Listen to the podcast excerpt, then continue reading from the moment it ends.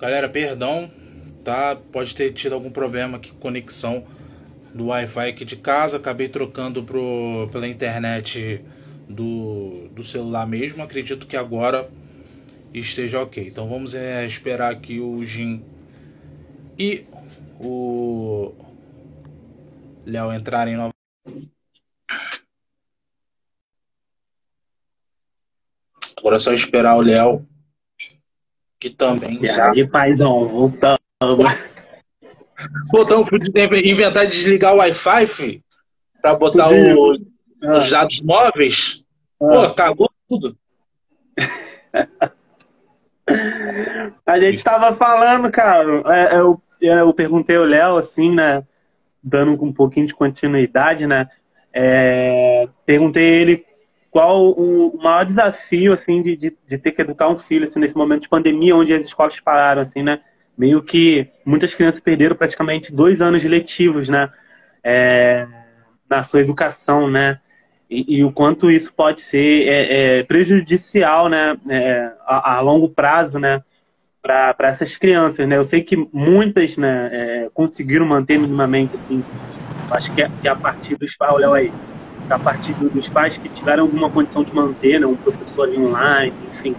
Mas uma galera, praticamente muita gente conhece, perdeu esses dois anos letivos do filho, assim, e vai ter que correr atrás, assim, né, desse, entre aspas, desse tempo perdido. Eu estava falando um pouquinho sobre é, essa, essa geração né, de agora que está perdendo esse ano letivo e de, da, da geração da aprovação automática. Né? Acho que o Léo pode dar um pouquinho de continuidade aí no que ele estava falando. Então, estava dizendo que a gente colhe os frutos hoje, eu que trabalho com adolescentes, né? Em, em abrigo, eu, eu, vejo hoje os frutos daquela geração que sofreu para aquela aprovação automática, né? Que eles iam passando de série independente do, do, do, do, Enfim. E hoje a gente vai ver isso de novo, porque essa geração agora, inclusive meu filho está nela, de que no período mais importante escolar dele, que era a alfabetização, foi completamente defasada, né? Por conta da pandemia, sem aula presencial né? Os pais tendo que se tornar professores de um dia para o outro, né? E tendo que a partir de apostilas alfabetizar os próprios filhos, né? Eu no momento estou fazendo dois cursos de alfabetização, né? Justamente para suprir essa, essa necessidade que a escola não teve condições de, de, de, de sustentar, né? Para eu mesmo poder auxiliar meu filho na alfabetização dele, né? E eu sei que isso é um privilégio, porque eu sei que a maioria das pessoas não tem condições de fazer o que eu estou fazendo né? Um curso para alfabetizar o próprio filho. E, e a criança que, que é mal alfabetizada, ela vai ter dificuldade a vida toda com escrita, né? Porque ela foi mal alfabetizada. Então essa geração de agora, a gente tem que acolher bastante essa criançada, cara, que teve dessa dificuldade de, de ser alfabetizada, né? Os pais têm que é, criar meios alternativos, uma explicadora, né, cara? Um reforço escolar para essa molecada aí, ano que vem correr atrás desse prejuízo aí. É, exatamente. 2020 2021 praticamente foi pra, é, jogado no lixo, né? Com relação à educação e não só a educação, né? Várias, várias áreas né, de, do mundo inteiro foi jogado no lixo por conta da pandemia. mais pobres, né? Sim, o Jim falou muito bem ali, né? Tem, quem tem condições, quem, tem, quem teve condições de manter educação, internet full time em casa, computador, todo o aparato para o filho poder assistir aula online, né, cara? Só que a grande maioria não teve esse acesso. Por exemplo, os adolescentes de abrigo faz algo, faz uns dois meses que a que a que a UNESCO doou para a prefeitura do estado do Rio de Janeiro celulares para que alguns adolescentes sorteados alguns pudessem ganhar esses celulares e ter acesso a fazer as aulas remotas de dentro de uma unidade. Só que dentro dessas unidades mal tem internet. Por exemplo, nós estamos lá caminhando há dois meses sem internet. Ganhamos os celulares, alguns, outros foram excluídos, não, não tiveram acesso ao celular. Tem que haver um revezamento entre os adolescentes, mas não tem internet. Né? Eu, eu, por exemplo, eu gasto, eu ligo meu roteador para poderem estudar, gasto rios de dinheiro botando crédito no meu celular, que não vai ser reposto, ninguém vai me pagar esse dinheiro, né, cara? Então, assim, a gente vê como, como a, a, a pandemia desnivelou a desigualdade social, né, assim, descortinou, né? Né, cara? Tem a galera que tá sem acesso e vai continuar sem acesso, mano. Dois anos perdidos aí pra educação. Pra quem é pobre no Brasil, mano, se ferrou mesmo. Dois anos aí, mano. Batendo é, a Amanda aí, minha prima, né? Amanda é minha prima, Amanda Lohane, colocou aí que ela acha muito importante a participação dos pais nesse momento, nesse, é, principalmente em dar a devida atenção à escuta das nossas crianças, né? Eu acho que, que é, uma, é um pouco disso mesmo. É, é, de, dessa, desse, desse, momento mais difícil, assim, né? Poder ouvir também né, a criança, né? Assim, porque esse atraso, né? E, ele também gera outras questões na, na, na, criança, né? Esse tempo recluso, né? Dentro de casa, né? O pai precisando trabalhar, às vezes, né? Os pais que não puderem trabalhar, é, é, muitas coisas aconteceram. E privilégio, né? Quem, quem, tem um pai e uma mãe dentro de casa, assim, minimamente cuida disso, né? Ter pai no Brasil já é um privilégio, né? É. Presente ainda, pai presente, né? Pai de verdade é um, é um Total. Léo, quantas pessoas tem, você trabalha em um abrigo, correto? Correto. Quantas, quantos adolescentes tem lá? 16 adolescentes acolhidos. E, acolhidos. E quantos mais? Quantos celulares mais? É, ficou ruim o final agora, sua pergunta, o áudio. Quantos celulares foram do São cinco celulares. Realmente a, é prático. tem um, um problema de revezamento de celular para que eles possam estudar. Agora está voltando a aula presencial, né? E a real é que são adolescentes que têm um histórico, vem de um histórico de violência muito grande, vem do histórico de empobrecimento muito grande, de exclusão, de ausência é, paterna, muitas vezes materna também, né? Os pais, os pais estão presos, os pais são, são, estão em situação de rua, esses adolescentes, a grande maioria, vem do Degase, né? Vem de unidade prisional, né? Que viveram num ciclo de violência, né? A vida inteira. E a gente coloca eles na escola, né? E, e dá conflito, né, mano? Dá conflito, então, e as escolas não querem a responsabilidade de ter que lidar com esses adolescentes e vivem pedindo para que esses adolescentes sejam transferidos para outras escolas ou passando eles de série, eles sendo semi-analfabetos.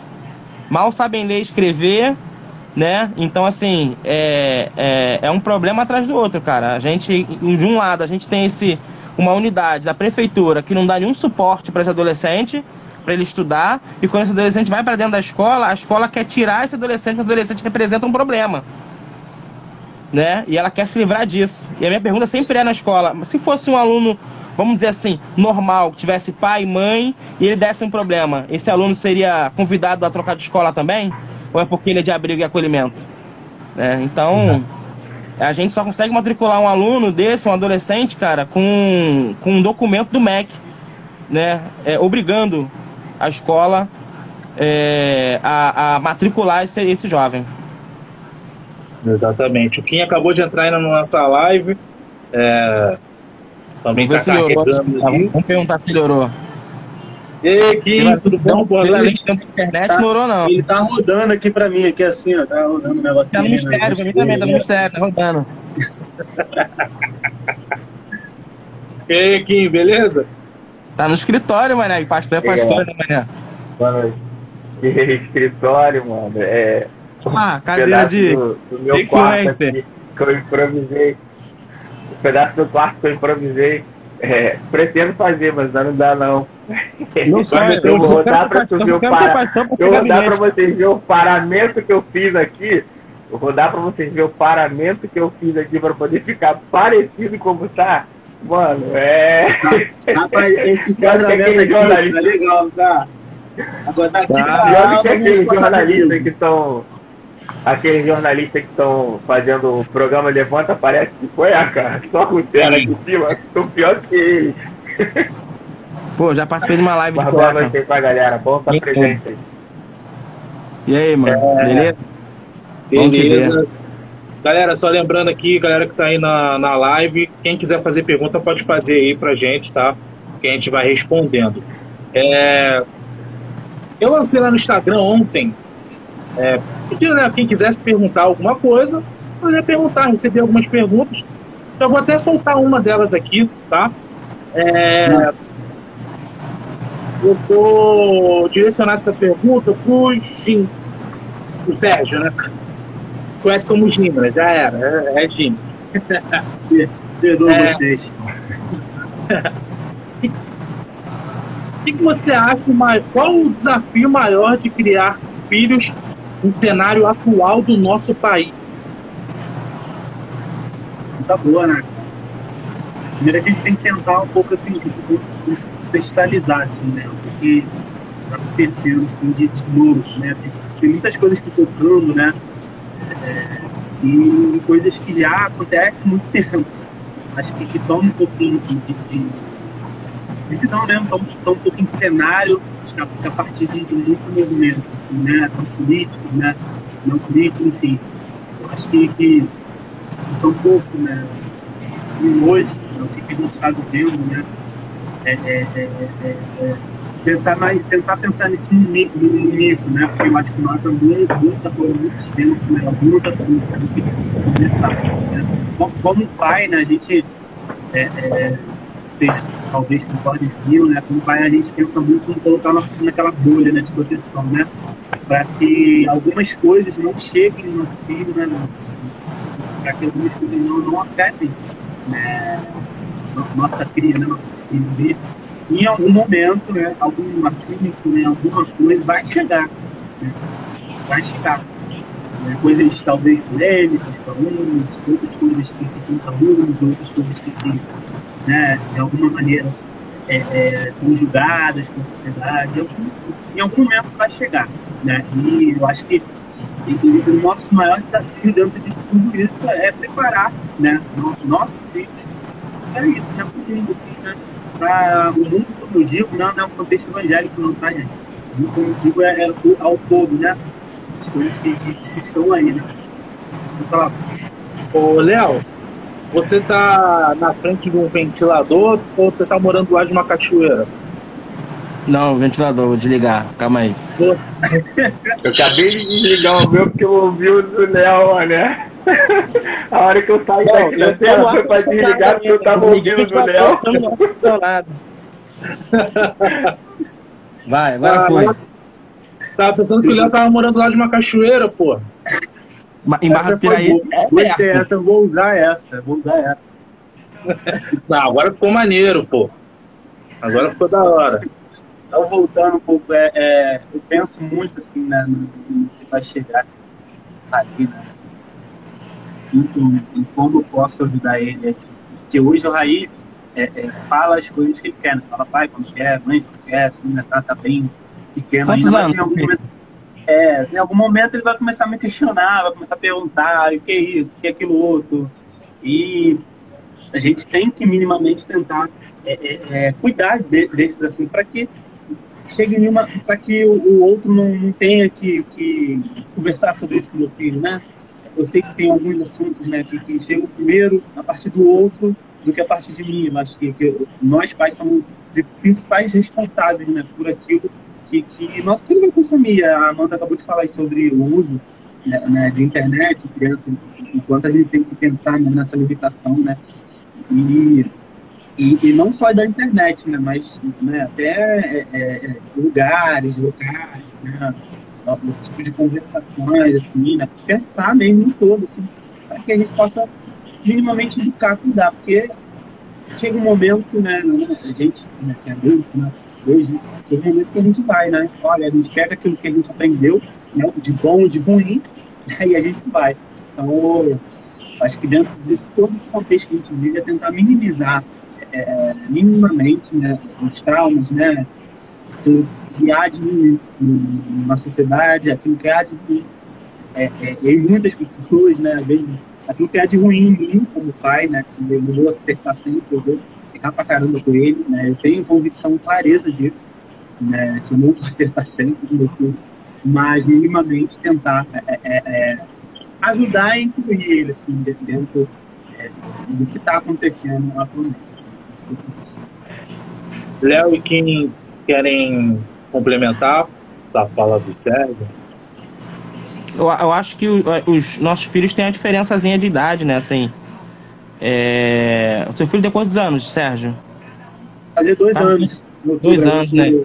Então, assim, é, é, acho que por conta da idade, a diferença, a gente sempre vai ter perspectivas um pouco diferentes, né? O Pedro já está com oito anos, então o Pedro já. Eh, o Pedro tem até mais cuidado do que eu com a pandemia, por exemplo. O Pedro entende perfeitamente que ele tem que sair de casa, ele coloca a máscara dele, ele pega o álcool, sempre colocando o álcool nas mãos, né? O Pedro tem oito anos, ele fala, pai, coronavírus, coronavírus. Né? É, fica me lembrando o tempo todo que eu não posso ficar tocando nas coisas. Ele é mais cauteloso que eu, então assim. É, e esse é um momento muito difícil, né? Porque fora da escola, momento que os pais, como eu disse anteriormente, têm que se tornar de um dia para o outro, vamos se tornar professores, né? Como eu disse, eu estou tendo o privilégio, estou fazendo dois cursos de alfabetização, porque eu sei que agora com o retorno das aulas, o meu filho sofreu esse período de dois anos, que eram os dois anos de alfabetização. O Pedro era para estar tá lendo e escrevendo já com sete anos de idade. O Pedro está com oito e está com muita dificuldade ainda de juntar as vogais. Então, assim, dois anos que foram jogados fora na escola. Nem todas as crianças têm, têm possibilidade de ter educação remota de qualidade. Né? Então, assim, a gente está tendo que correr atrás do prejuízo, né? Eu sempre estou em diálogo com a mãe dele. A gente tem uma relação muito boa.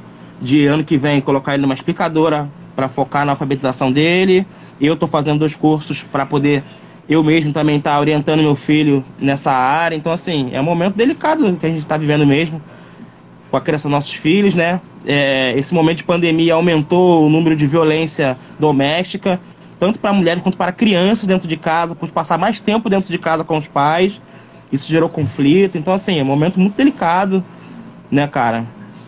Que, que a gente está vivendo e acho que por conta da diferença de idade dos nossos filhos aqui, a gente vai ter perspectivas né, diferentes, mas graças a Deus a gente tem conseguido levar bem, muito bem assim essa questão com o Pedro, né? E, e tem, estamos caminhando, tá, tá fluindo, graças a Deus. Graças a Deus. Quem quer concluir? Dá a benção apostólica aí, tá. para finalizar, né? É muito chato, né, Kim? É muito chato. Cara, tem uma pergunta aqui que é, é digamos que é quase direcionada, eu acho, pro, pro Léo, que é os demais. Quais os maiores desafios dos pais separados? É, por que, que é pra mim? Tu acha que é pra mim? Não sei, eu acho.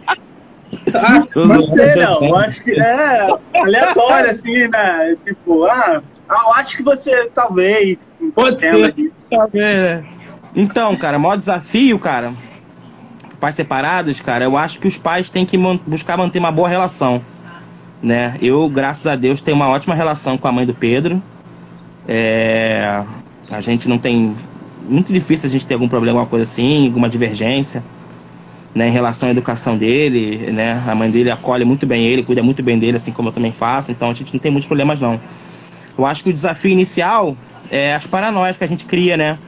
A gente, por exemplo, eu, eu até falei isso na última live, eu acho que a gente fez ano passado, que quando logo recentemente o divórcio, eu tinha muito medo, olha só a neurose que eu tinha, o medo do meu filho amar mais o esposo dela, porque ele passaria mais tempo com ela do que eu, mais tempo com ele do que eu, né? Porque o meu filho passaria a semana toda com eles, eu pego de 15 em 15, né? E isso é uma tremenda ilusão, né? Então, assim, eu modifiquei todo o meu esquema da minha vida para estar o máximo de tempo possível com ele, com medo que isso acontecesse. E depois eu percebi que isso era uma grande bobagem, né, cara? O seu filho é seu filho e ele te ama, né? O, o não importa a quantidade de tempo, muito na verdade, mas mais a qualidade do tempo que você passa com ele, participando do universo dele, tirando um tempo para brincar com seu filho, não sentar do lado dele com o celular enquanto ele brinca, não. É participar do universo dele. É sentar e ver o desenho junto com ele né? Ou uma hora ou uma hora e meia por dia você sentar e brincar com ele, né? Isso é muito importante para o desenvolvimento do seu filho. É, eu adquiri um hábito que eu não tinha quando casado, por exemplo, que hoje eu tenho de ler história para meu filho antes dele dormir. Né? E como isso é, é, é, bom, o Pedro antes de dormir, eu falo, Pedro, vamos deitar. Ele já corre na estante, pega a Bíbliazinha infantil dele e traz para mim. Né? Com as histórias da Bíblia para criança, né? Eu não leio nada, eu invento as histórias ali. A gente já conhece mais ou menos as histórias, né? Noé, essas coisas, então eu pego e, e crio ali a história ali, né? E então assim, é, cara, eu acho que o segredo, cara, o segredo é o pai ser ser atencioso, né? É, com a criança. Talvez eu tenha me tornado mais atencioso até após o divórcio com o Pedro e participando da vida dele. E esse lance do pai e a mãe tem uma boa relação, que é muito importante, né? Porque a criança percebe, né? Então, eu e a mãe dele tem uma relação boa e é super de boa. O Pedro gosta da minha esposa quando vem aqui para casa, é super de boa. Eu conheço o esposo dela, eu sei o cuidado que ele tem com o Pedro, eu sei o carinho que ele tem com o Pedro. O Pedro também gosta muito dele, do Wesley. Então, assim, é super de boa. Tanto que hoje as festas que eram separadas agora são juntas, faz uma festa só.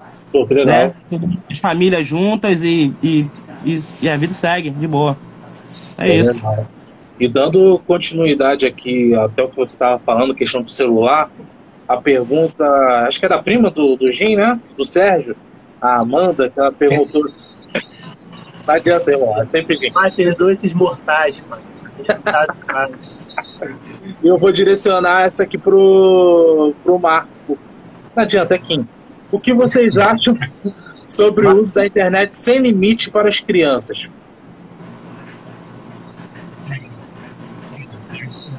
Tá baixíssimo. Tá o áudio. Tá, o áudio tá, baixo, tá baixo. Pode zoar mesmo, entrou o meu, o meu pensamento, mas precisa ter limite sim, cara. A gente não pode deixar em curso. Pra mim tá picotando um pouco, Kim. Não sei se pra galera, o pessoal tá picotando você aí. Tá de tá um fone sem fio? É o inimigo, você não orou antes, Kim, da live, Kim. Eu falei que tinha que orar antes da live. Vê se melhora. Oh, agora sim, Pode, pastor, agora. Então, é, pode soar meio um pouco retrô, mas é necessário sim ter limite, cara. Porque a internet é uma terra sem lei, né? E tem de tudo. Tem de tudo, tudo ali dentro, mano. Então, se você não, não orientar o, o filho, se não orientar a criança nesse ambiente, ela pode ir de encontro a todas as loucuras possíveis. Eu costumo brincar que na internet você consegue aprender a desenvolver uma poesia quanto a desenvolver uma bomba atômica. Tu vai lá, fuça lá e tu vai achar o, o material para fazer toda a porcaria possível. E infelizmente, infelizmente, o que se propaga em grande parte, na sua maioria, é aquilo que é ruim é o que é o mau exemplo, é o que infelizmente é, destoa e, e distorce né, a mente da criança. Então a gente precisa ter essa percepção de que é necessário sim você é, orientar, estar tá perto, né, ver o que está vendo, é, saber o que está vendo, tentar entrar dentro daquela realidade, né, dos limites ali, cara, isso aqui não é para sua idade ainda, isso aqui não é pro, pro teu tempo agora, né? Ter essa percepção. É, e isso, a melhor forma de a gente conseguir desenvolver isso é conversando, né? É criando um vínculo e conversando para que é, é, essa criança ela confie naquilo que você está falando e na hora que ela tiver acesso à internet, né, porque hoje você tem acesso à internet em qualquer lugar, no celular, na escola, né, no, no computador do, de qualquer canto você vai conseguir ter acesso à internet. Então, se você não conversar, se você não orientar, ela pode não fazer perto de você e ter um conteúdo ruim longe de você. Né? É, a, um exemplo disso é eu tinha uma, uma pessoa lá na, na, nossa igreja que veio conversar comigo, se aconselhar, porque o filho dela, que não tem nem 10 anos, já está viciado em pornografia. Está viciado, viciado mesmo. É, não tem nem 10 anos. E, cara, assim, é terra sem lei, mano. Se você não, não impor limites, né, a criança pode encontrar de tudo ali. E assim, um, uma criança de 10 anos já estava viciada. Ela abriu o celular dele e num certo dia ela pegou, não, não fazia esse, esse controle, esse limite. Um certo dia ela pegou sem ele ver e viu todos os, os vídeos e uma série de coisas, né? E então assim, a gente precisa ter essa percepção hoje de que é, conversar, orientar e colocar sim as barreiras para tentar filtrar aquilo que vem para a criança, né? No, nesse ambiente que não tem lei ainda, né? A internet não tem não tem, não tem nada que possa criar parâmetros para as pessoas. Você encontra de tudo ali dentro de, em qualquer momento. É, e lembrar também que tem como para os pais também é botar questão do, do, Google mesmo, né? Algumas questões de pesquisa, até também na televisão, também, né? Fazer aquele controle, né? É, com tanto senha conteúdo quanto de horário. Não entendi. Dá para fazer, dá pra fazer o controle tanto de conteúdo quanto de horário. Isso, exatamente. É fundamental, cara. O limite, limite é fundamental. É um exercício que é meio chato. Eu tenho um pouco de dificuldade com isso. A minha esposa tem uma facilidade melhor com isso. De ela assiste todo o conteúdo que, o, que a criança assiste no celular para ela ver. Não, isso aqui pode ver. Não, isso aqui você não vai ver mais não. Ela faz esse controle legal, assim, de assistir tudo. Eu acho que é um exercício importante, cara, pra gente dar esse limite, né, do que a criança está assistindo, do que a criança não está assistindo. É, é, internet é, é, terra sem lei, mano. Terra sem lei. É muito mais propício você aprender uma coisa errada do que uma coisa certa ali. Então, eu acho super importante os pais terem essa, esse controle mesmo, desse limite da, da internet mesmo aí.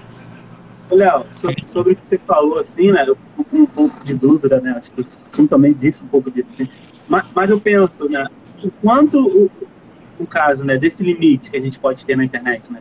Quanto isso parte do pai pelo pai não saber fazer, no caso, essas configurações do Google, YouTube, né? Ou a pessoa não se interessar, sabe? Porque é, é, quem tem filho pequeno sabe que se a gente pegar um desenho, né, algo chamativo no celular, entregar na mão da criança, a pessoa vai parar de chorar. Vai uhum. parar de chorar, né? Porque a gente está dando aquilo ali né? e o quanto isso é mais fácil para a gente criar né, desse mundo, né? Uhum. Então, é, eu fico me perguntando o quanto isso é, é desleixo ou fato falta um pouco de informação, né? Eles têm essa vontade, né? E, e em algum momento também não consegue lidar com isso assim, né? De, eu, de, eu, dessa maneira restritiva, né? Eu acho que isso é fruto também da sociedade do cansaço, cara. Os pais estão completamente sobrecarregados de demandas. Então, a criança está chorando. Exatamente. Hoje uma mãe tem mil funções. A mãe trabalha mais que o pai. E digo a mãe que fica, às vezes a mãe que fica em casa trabalha mais do que o cara que sai para trabalhar. O trabalho da mãe não termina. O nosso termina certo horário, a gente chega em casa, descansa. A mulher continua, que agora tem que cuidar do marido, geralmente, das coisas, enfim. Nunca termina. E o pai também tá estourado, né? Nosso, a gente vive num país que a gente demora duas, três horas para chegar no trabalho às vezes, né, cara? Pega um trânsito terrível, a gente só quer que a criança não chore. Vai lá e põe um desenho e fala, ah, mano, isso aqui me, me, salva. Põe na frente do DVD, nessa época era DVD, né? Põe na frente do DVD e deixa né? Mas isso é muito prejudicial, cara. Eu comecei a perceber isso no meu filho quando o Pedro, o Pedro começou a, a, a reproduzir o sotaque dos, dos youtubers que ele assistia, que ficavam comentando sobre jogos de videogame, e os caras eram tudo de São Paulo. E meu filho começou a falar igual os caras de São Paulo, criança. Eu falei, pô, meu filho tem sotaque de paulista? Filho de carioca, que doideira. Olha só, olha só, meu filho falando é, é, é mermo, é, firmeza, entendeu? Eu falei, que loucura é essa? Eu percebi que eram os personagens, os caras que ele assistia. Tava influenciando a forma dele falar, mano. Eu falei, mano, tem que filtrar, começar a me ligar nessas paradas. Por isso que eu falei, tenta criar dentro do seu dia, o pai que não. Talvez. Eu também sou meio, meio aéreo em entender questões de bloqueio, né, cara? Mas hoje, cara, a gente pode tudo jogar no Google lá para se informar ou perguntar alguém que você saiba que entende um pouco melhor disso aí. Pô, como é que eu faço tal coisa?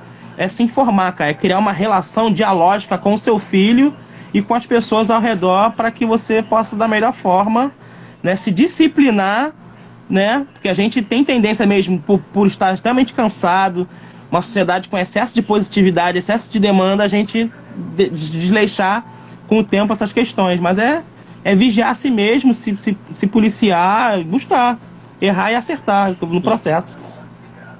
É. Sem, sem esquecer que essa geração ela já tá ela já nasceu dentro da internet, né?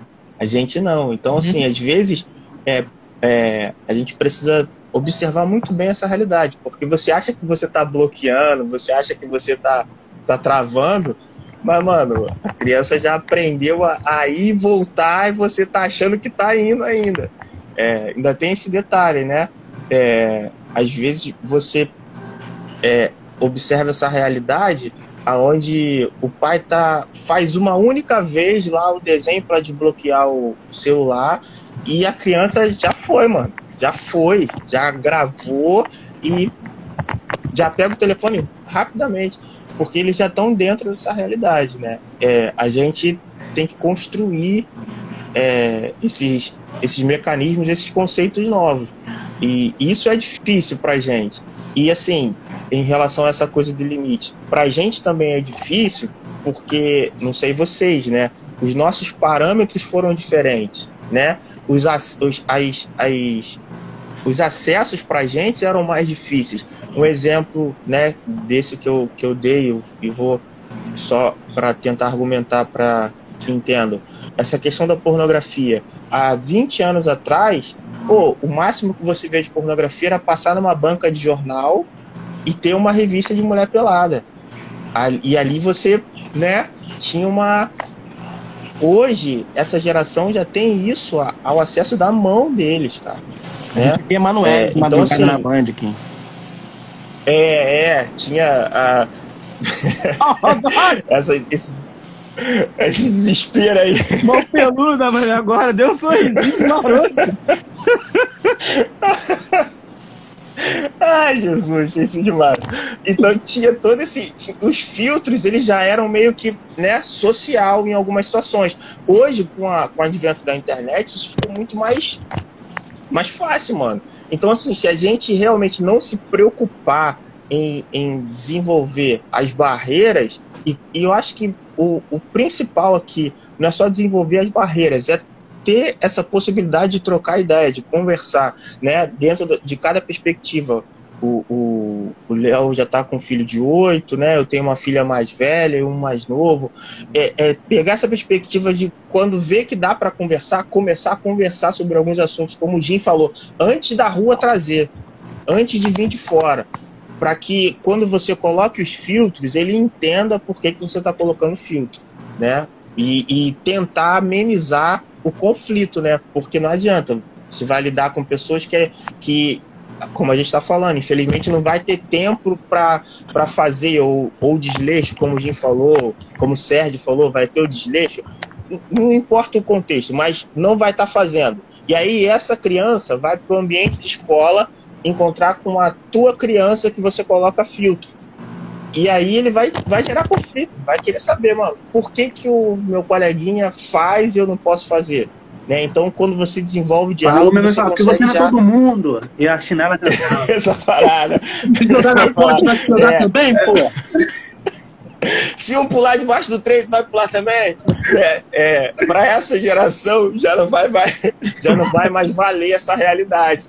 Já não vai essa, essas respostas já não vai cobrir mais. Então a gente vai precisar ter é, argumentos né, é, dentro do, do, da nossa realidade para poder fazer entender que os filtros são para o benefício deles, né, para desenvolvimento saudável deles. Exatamente. O Kim falou uma maneira aí, cara, de que a criança já, a gente pensa que ele já tá, tá indo, ela já tá voltando. Eu pensei assim, meu filho não sabia escrever. Eu pensei assim, pô, então se eu não digitar para ele o nome do, do youtuber aqui, ele não vai achar, ele não sabe escrever no YouTube. Aí meu filho foi lá, pegou o celular, clicou no fonezinho e falou o nome, cara, e apareceu, mano. Eu falei, mano, como é que ele sabe dessa opção, mano, de do microfone? Ele já tava sabendo, eu nem sabia que ele sabia. As crianças estão lá na frente já, mano. Nem você mesmo usava isso, né? Nem eu usava essa parada. Cara, a gente tem algumas perguntas aqui, só que me preocupa um pouco também, porque é, live sobre paternidade, a gente espera também que os os homens também façam perguntas. Só que até então, é, eu só estou vendo que as mulheres, claro, obviamente a gente vai responder todas, todas as perguntas aqui, mas acaba me preocupando um pouco porque os homens que estão também na live não estão fazendo perguntas, então peço, por favor, se tiver alguma dúvida, alguma pergunta, pode perguntar, mas também se não tiver, se quiser também, pode ficar Acho tranquilo. É importante dizer que podem discordar da gente também. Claro, né? óbvio. E ninguém aqui é não, verdade, não. Dentro do meu grupo, não, cara? pô. O Kim tem que botar limite em mim, mano. É. Ó, vou fazer uma pergunta aqui da, da Rai. Grande Rai.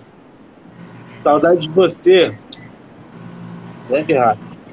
Tá, Rapidinho, antes de falar, eu vou tapar minha câmera aqui um pouquinho que o meu escritório vai, vai Vai passar uma pessoa aqui atrás. Tá, tá, tá. Pode apagar.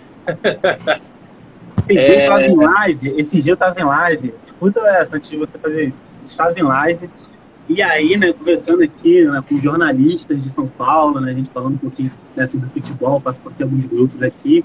E aí, né, linda esposa, né, que tem um monte de cabelo pendurado ali, simplesmente atrás, colocando um cabelo. É isso. É sobre isso, Kim. Escolhendo, né? É exatamente isso. Ela quer passar aqui atrás. Então.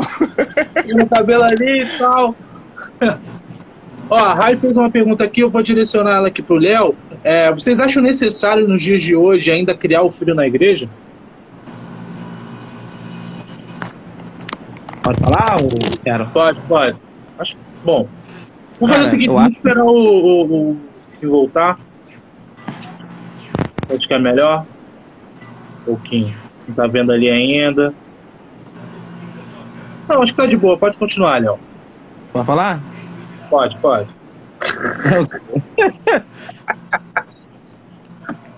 Deixa eu falar. É... Cara, eu acho que. Isso é porque ele ia Vai tapar, né? câmera? Botou um papel pardo, mano.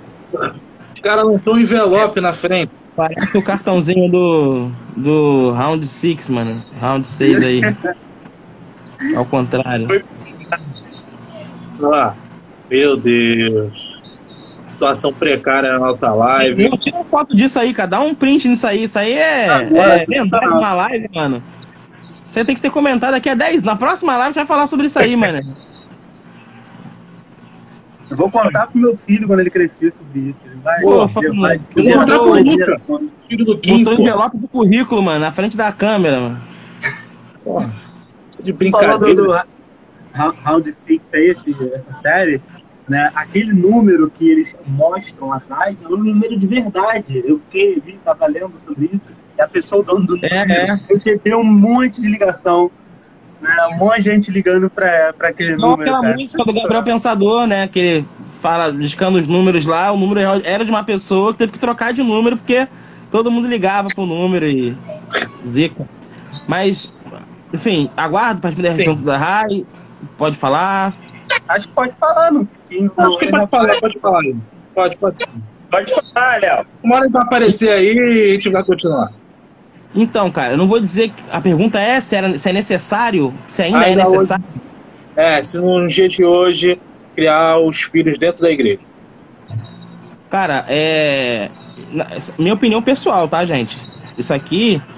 é, eu acho a igreja um dos melhores lugares para se criar um filho, assim. Hoje- Pra minha opinião, né? Eu prefiro que meu filho frequente igreja como os pais frequentam, né? É, eu amo a igreja, né? Apesar de ter mil críticas à igreja, eu amo a igreja e, e- e gostaria de criar meu filho. Eu acho que é normal criar seu filho dentro da religião que você faz parte. Se eu fosse do candomblé, provavelmente meu filho iria me acompanhar nas reuniões. Se eu fosse espírita, eu acho extremamente comum você, o seu filho acompanhar você na religião que você faz parte. Agora, se é necessário, não. É, tem milhões de pessoas que não são cristãs e criam seus filhos muito bem. Né? Não é uma prerrogativa é, é, religiosa. Né? Eu acho que a igreja ela tem potencialidade para ensinar coisas muito boas, como coisas muito ruins. Né? Eu conheço muita gente criada na igreja que é muito preconceituosa. Eu conheço muita gente na igreja que é homofóbica, eu conheço muita gente na igreja que é racista Ou né? E São crentes de berço. Então, assim, é, eu acho que vai muito dos princípios, cara, de que o pai e a mãe ensina, independente se ele frequenta a igreja quando criança ou não. Vai muito do que você dialoga com teu filho, se você é uma, se é uma relação dialógica com o seu filho, né? Eu acho que é, levanta o envelope aí, Kim. Nesse sentido, tá tampando mal aí, Kim? Pô, pelo amor de Deus, Kim, levanta o envelope. É. moleque. Li- liberdade por Kim, PJE. Print. Agora, agora aqui, os, os bastidores, os bastidores, pode falar que ela brigou com você, pode falar que ela tá te maltratando. Fala, esse é o lugar. É. Esse é o Kim, lugar de ela te maltrata, o marido maltratando, homem. você faz um sinal assim. falar. Não deixa a sociedade te calar, não, Kim. Pode falar. Então já, já é, é verdade. Só isso. Esse fio aí, e esse fio aí na frente da câmera? Ficou até desnorteado ele, ó. É, tá completamente desnorteado. É, Pode concluir, Léo. Então, só pra finalizar, eu não acho que é necessário. Eu, eu, eu crio meu filho frequentando a igreja, meu filho adora ir pra igreja. É, não gosto de ver eu pregar ele, devo ser um péssimo pregador mesmo, porque sempre que na hora que eu vou pregar, ele fala, papai, posso passarinha das crianças? não pode. É. Mas é, necessário não, cara. Eu acho que é, a igreja pode, dependendo do contexto que você esteja, a igreja seja uma proteção para o seu filho, né? Eu acho que. Mas vai depender muito da, da relação que os pais têm com a criança, né? Eu acho que os princípios de Cristo, os princípios de Jesus Cristo, que é o que eu busco ensinar ao meu filho, é, não necessariamente ele vai aprender dentro de uma igreja, né?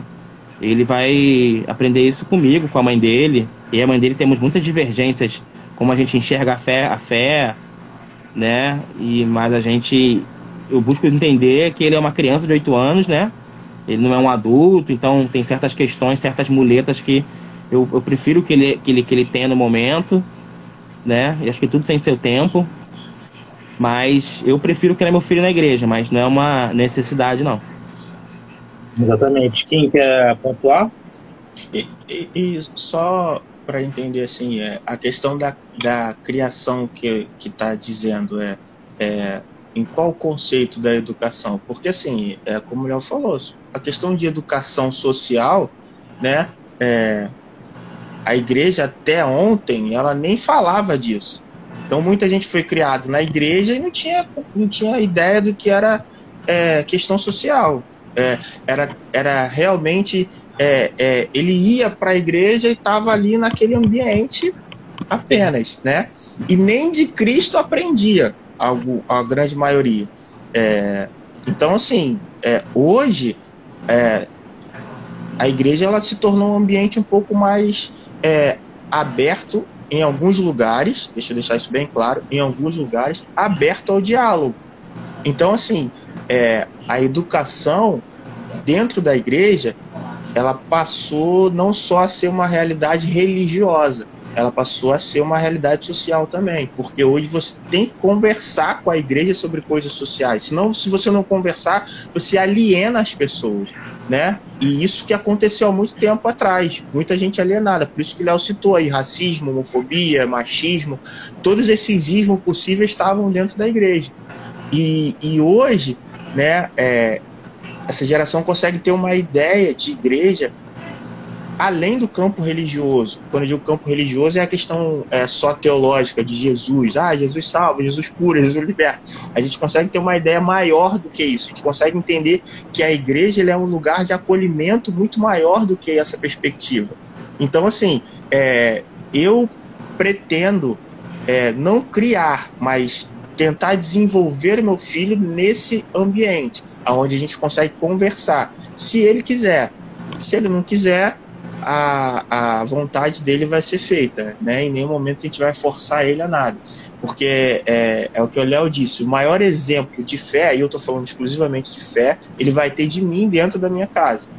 Né? O maior exemplo de fé vai ser esse, dentro da minha casa, comigo, esposa, aqui que ele vai ter. E aí, se ele olhar para mim, ver o exemplo de fé saudável e quiser aí sim a gente pode caminhar junto nessa perspectiva. Agora, se ele vê, olhar para mim, como aconteceu, muita, muitos filhos é, da geração anterior à nossa não queriam saber da igreja por conta dos seus pais. Essa é a verdade, né? É, é, porque é aquela velha história, mamãe, vamos morar na igreja porque aqui o papai não bate ninguém, né? Aquela velha história. E infelizmente é uma realidade, né? E, e hoje a gente tem que quebrar esse esse conceito, quebrar essa perspectiva para mostrar para a sociedade e para melhor para mostrar dentro da igreja que isso já não existe mais em alguns ambientes e que para a sociedade entender e ver que isso já não existe mais no seio da igreja, que a igreja está tá crescendo e se desenvolvendo como uma realidade saudável religiosa e socialmente, né? Infelizmente isso ainda não é um, um, o ápice, né? Ainda não chegou no ápice. A gente está caminhando para isso. Mas eu creio que a gente vai poder um dia chegar e falar: não, o meu filho vai crescer na igreja, ele vai aprender de tudo, a dialogar com tudo e com qualquer pessoa, porque dentro da igreja é um ambiente saudável para ele se desenvolver como um indivíduo, né? Muito interessante.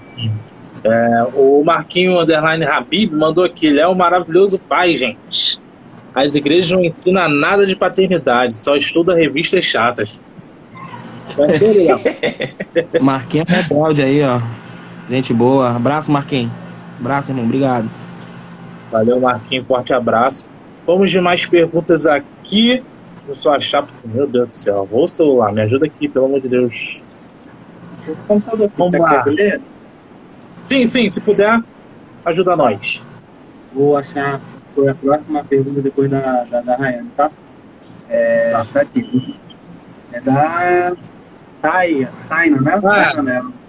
Minha noiva. Acho que o Rodolfo conhece, né? Sim. Está escrito assim a pergunta dela. É, vocês gostam de se informar sobre conteúdos de desenvolvimento infantil, educação parental? É, se não, por quê? Se sim, quais perfis, sites, outros que vocês indicam? Cara, eu leio. Estou procurando ler bastante. É, são pais pretos presentes, não sei se vocês conhecem. É, eu vi até uma entrevista essa semana lá do, do Humberto, lá no, no Multirio. Né? Acho que foi uma entrevista que ele fez acho que nesse ano, no ano passado. É, Humberto, é? Uma, é, é Humberto o nome dele, eles têm uma página lá no Instagram, uma página bem interessante. Só que o, o que pega bastante para mim é a abordagem é, dessas comunidades, né? É, é aquilo, né? A gente é acostumado com o que rola no dia a dia, o povão, e é isso, igual que a gente está fazendo aqui, né? É, a gente conversa. Com educação clássica, né? Educação clássica, conservadora. Isso, exatamente, entendeu? Então, eu acho que a abordagem que muitas das vezes, tantos blogs, sites, é, essas páginas no Facebook, Instagram, canal do YouTube que fala sobre paternidade, paternidade preta, eles já é, eles falam de um jeito. É, acham que todo mundo é playboy igual eles, né? É, tá ligado? Então. É, assim, simplificando, né? Léo, simplificando o cerne da questão é. É, entendeu? É isso, cara. Então é isso. Eu, eu, eu tento acompanhar ao máximo, mas o jeito e a abordagem é bem, bem ruim, né? Para mim, então eu não. Cara, eu, eu, eu sou educador social, né? Eu trabalho com educação de adolescente. Então eu leio bastante sobre, sobre adolescência, assim. Mas eu, eu tenho dois enteados e tal, tenho filho. Eu tenho buscado ler sobre educação empática. E é educação de gente rica, né? Porque eu, assim, eu nunca vi isso na favela, mano, esse tipo de coisa, assim, esse tipo de abordagem. Mas é. Eu tô até sem um livro aqui para indicar para vocês, mas eu tenho buscado ler sim. É, não é o meu foco, enfoque de trabalho, assim. Eu, eu não pretendo é, trabalhar com o público infantil, mas com o público adolescente para a fase adulta. Mas eu tenho lido sobre educação infantil algumas coisas, né? Sobre o método montessoriano, né? Uhum. E tenho lido algumas coisas assim, né? Mas, enfim. É, eu ainda sou. Eu sou um cara meio progressista, mas eu percebi que na educação eu sou um cara meio conservador ainda, assim. Né? A gente herda muito que a gente aprendeu com o nosso pai, quem, quem teve um pai assim, ou com a nossa mãe. E a gente às vezes acaba reproduzindo algumas coisas que a gente acha que deu certo, né? E, enfim, é, eu penso que a educação, é, a, a, obediência, assim, perpassa muito pela a confiança que a criança tem no, no adulto e se ela reconhece naquele adulto uma voz de autoridade, né? E autoridade, eu não estou falando de autoritarismo, né? Autoridade no respeito àquela, àquela voz, né? Que é do pai ou da mãe para a orientação da criança. Então, eu acho que estabelecer uma relação com a criança, né? Dentro desses, desses princípios é importante. Mas eu tenho lido sim, tenho lido um pouquinho sim. Temujin. Sérgio. Cara, eu sou, eu sou péssimo.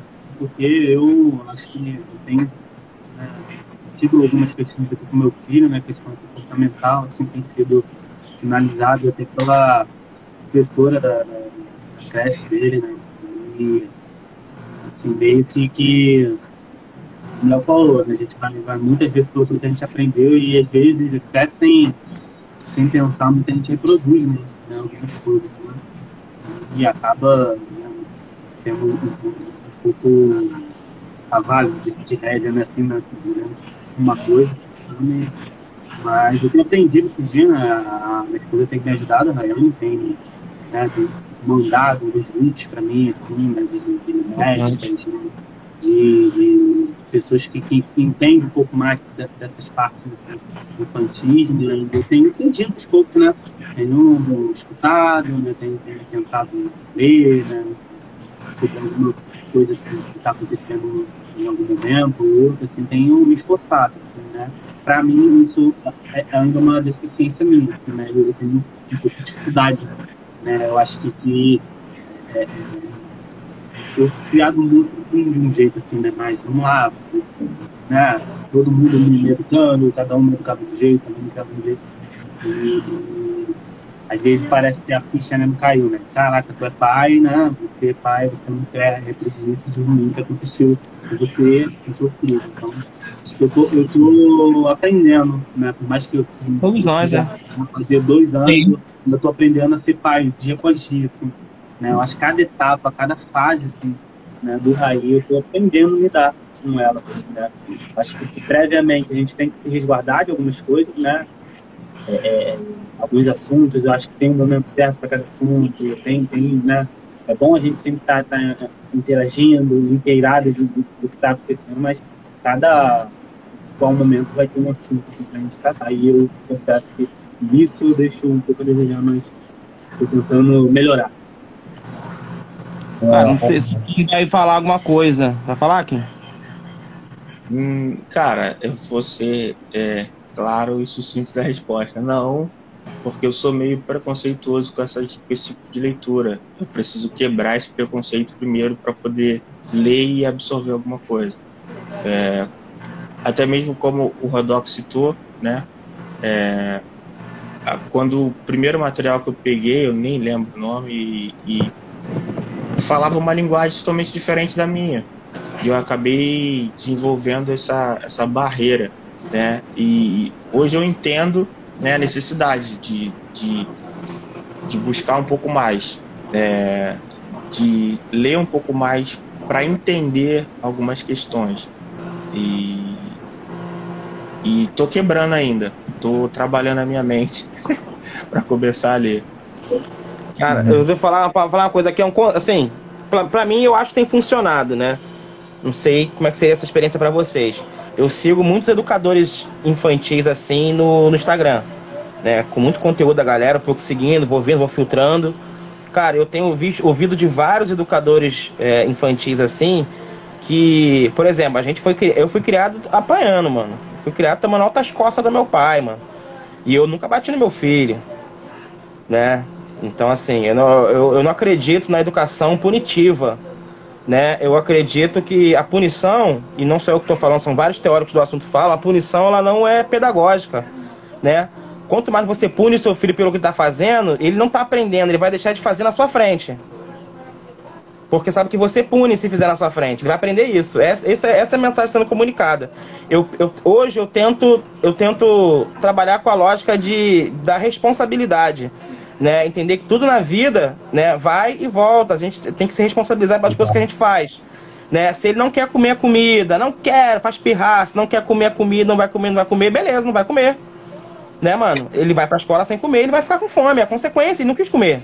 Né? Eu responsabilizo ele pelas ações dele, assim, tenho tentado fazer isso, né? E, e sim, eu tenho visto resultado nessa questão, né, de responsabilizar né? Claro, depende muito da idade, né? Estou falando de uma criança de 8 anos, né?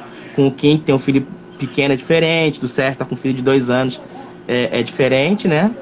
Mas assim, eu tenho buscado ouvir, cara, alguns, alguns pensadores, pedagogos, assim, e tentado aprender alguma coisa. Não tenho esse preconceito não, assim, tenho, tenho escutado. Exatamente. A próxima pergunta era falando, acho que a gente já, já até respondeu um pouco sobre o que ela perguntou, mas eu acho que é, é vale a pena falar rapidamente. Também botar ela. Fala assim, é, pegando o gancho da pornografia, como vocês educam, pensam educação sexual, é, entre aspas, para gênero, gravidez, é, DST, pornografia é, e abuso sexual. É, como trabalham isso com as crias? Acham que o papel do pai é diferente nessa, nessa abordagem?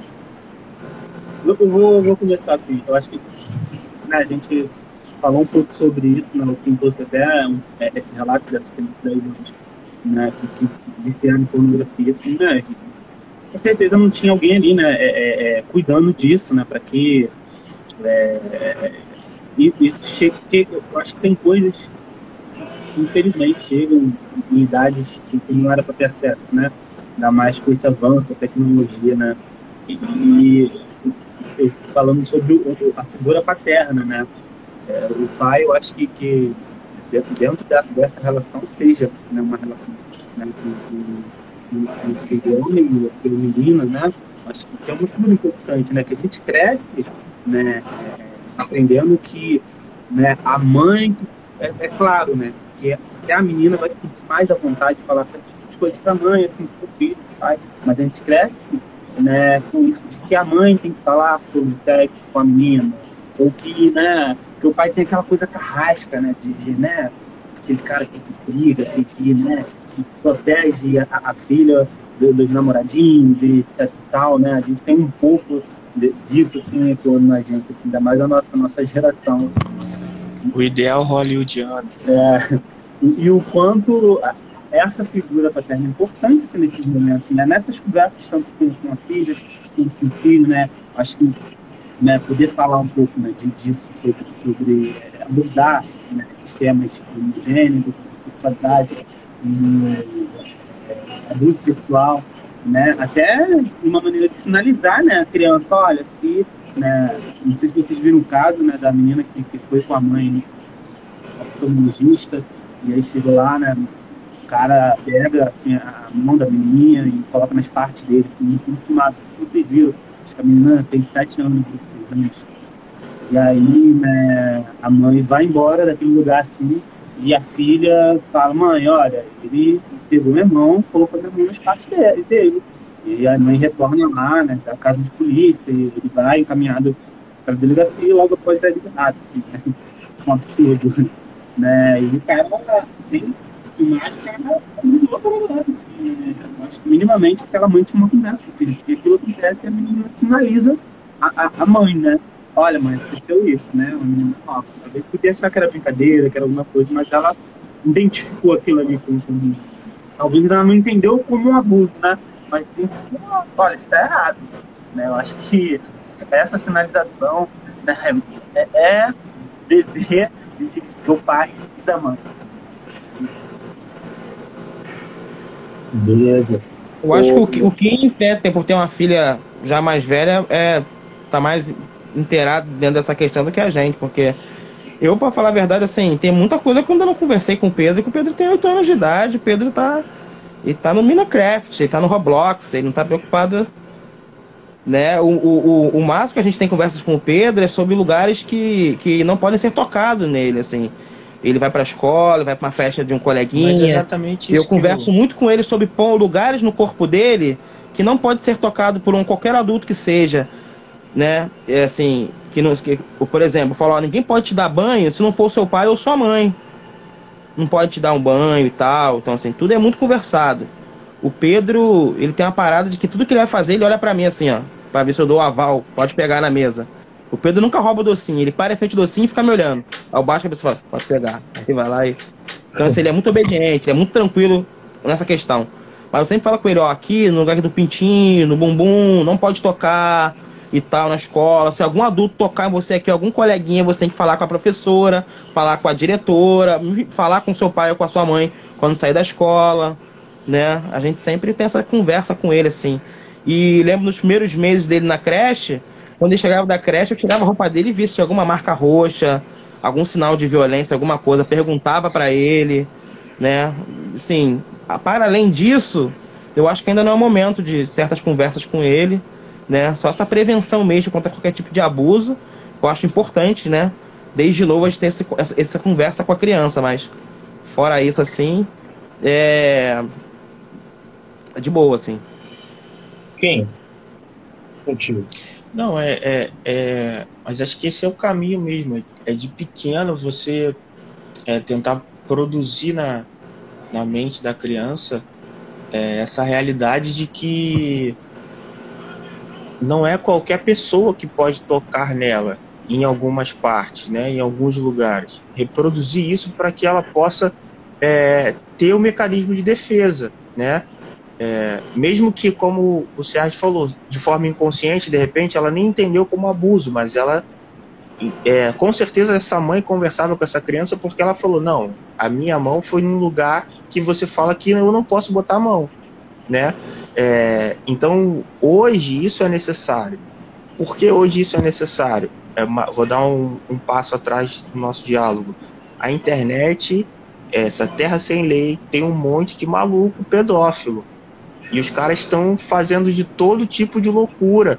A gente teve um, um, caso há pouco tempo aqui no Rio de Janeiro, o cara que estava é, dentro das comunidades, dava doce para as crianças e levava as crianças pro, pro, pro estúdio, tirar foto, filmar, né? E, e fazia isso assim, barbário, agora nem de lembrar, dá arrepio. É, e e o, esse indivíduo fez isso em vários locais, na Baixada Fluminense, em Campo Grande, Zona Oeste, porque, é, infelizmente, é, nesses locais ainda há é, esse pensamento de que ah, eu não preciso falar, eu não preciso ensinar, né, eu não preciso tocar nesse assunto. Ainda, infelizmente, tem essa falta de educação nesse sentido.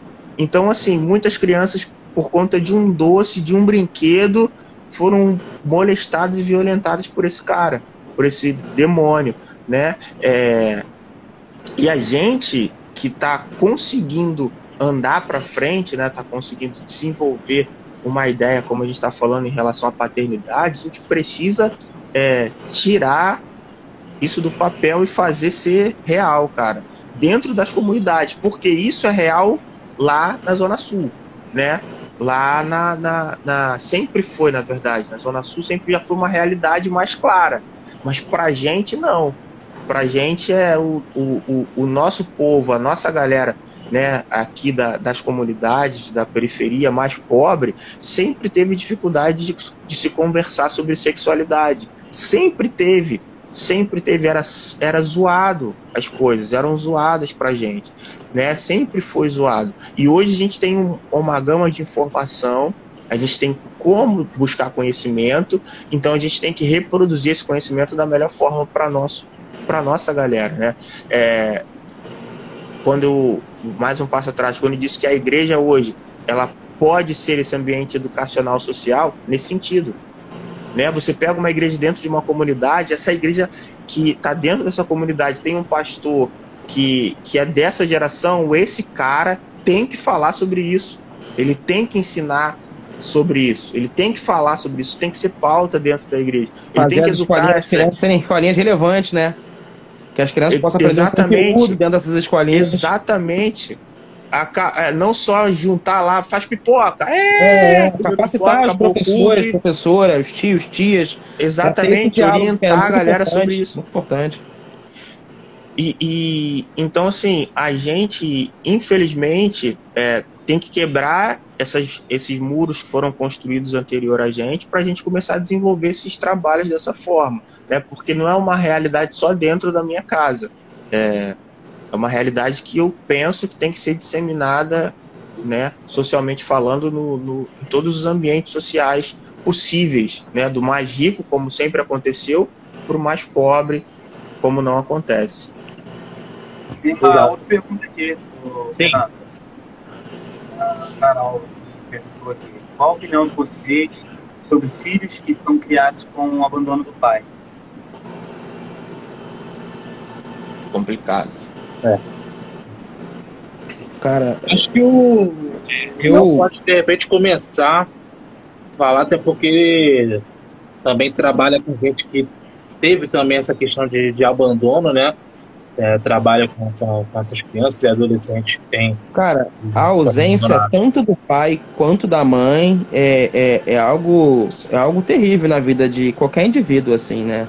A falta desse afeto, né? A, a mãe solo tenta compensar, né? Mas é, a ausência né, da, de uma figura masculina, né? influencia sim muito na vida de uma criança, né? A paternidade é muito importante, o pai é muito importante na formação, né, é, da consciência de uma criança, né? Tanto o pai quanto a mãe. Eu não vou dizer aqui em níveis de importância, talvez a mãe seja mais importante, enfim. É, eu sei que o, o, o, o, quadro de adolescentes hoje, por exemplo, que cumprem medidas socioeducativas, que estão cumprindo pena no DEGASE ou em CRIAD, quando você vai no estudo de caso, os históricos são praticamente os mesmos. Né? Não estou dizendo que a culpa é essa, mas é, é, a ausência do pai né, facilita né, é, esses jovens, quase todos eles cresceram sem pai. Né? E uma mãe que sobrecarga, sobrecarga, porque a mãe precisa trabalhar. Ela precisa sustentar essa criança. Então, muitas vezes, essa mãe trabalha o dia inteiro fora e a criança, quando não é criada pela avó, é criada pela comunidade. É um pouco na casa de um, um pouco na casa de outro. É um vizinho que pega na escola, que deixa ali. A mãe já deixa a comida pronta, o vizinho vai lá só ver só para ligar o fogão para não a criança não botar fogo na casa. A criança fica vendo desenho ali. Tá me entendendo? As gambiarra para poder criar a criança, a criança. Né, mano? Então, assim, é... eu acho que a ausência desse, desse pai, né? Como também seria a ausência dessa mãe também, lógico.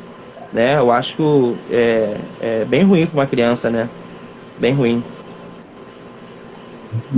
O Sérgio, você também que conhece também muita gente também dessa área e tal, já trabalhou gente, com... Só um minutinho, só vou falar aqui que sim, teve uma fala do ministro da, da Economia sim. há uns meses atrás falando que toda criança que nasce cresce sem pai é desajustada. Eu não tô, eu não tô legitimando essa fala. Eu não tô dizendo que é uma regra, que vai acontecer não.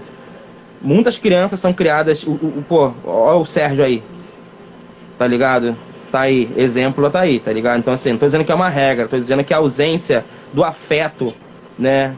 Tanto Sim. paterno quanto da mãe faz muita falta na vida de qualquer criança. É, é um fator concreto. Vamos ser mal compreendido.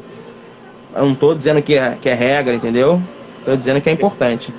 É a figura paterna, o, né, papel, né, o pai, o pai, como a mãe, tem seu papel, né? Então, é, quando a ausência de um dos dois, há uma falta.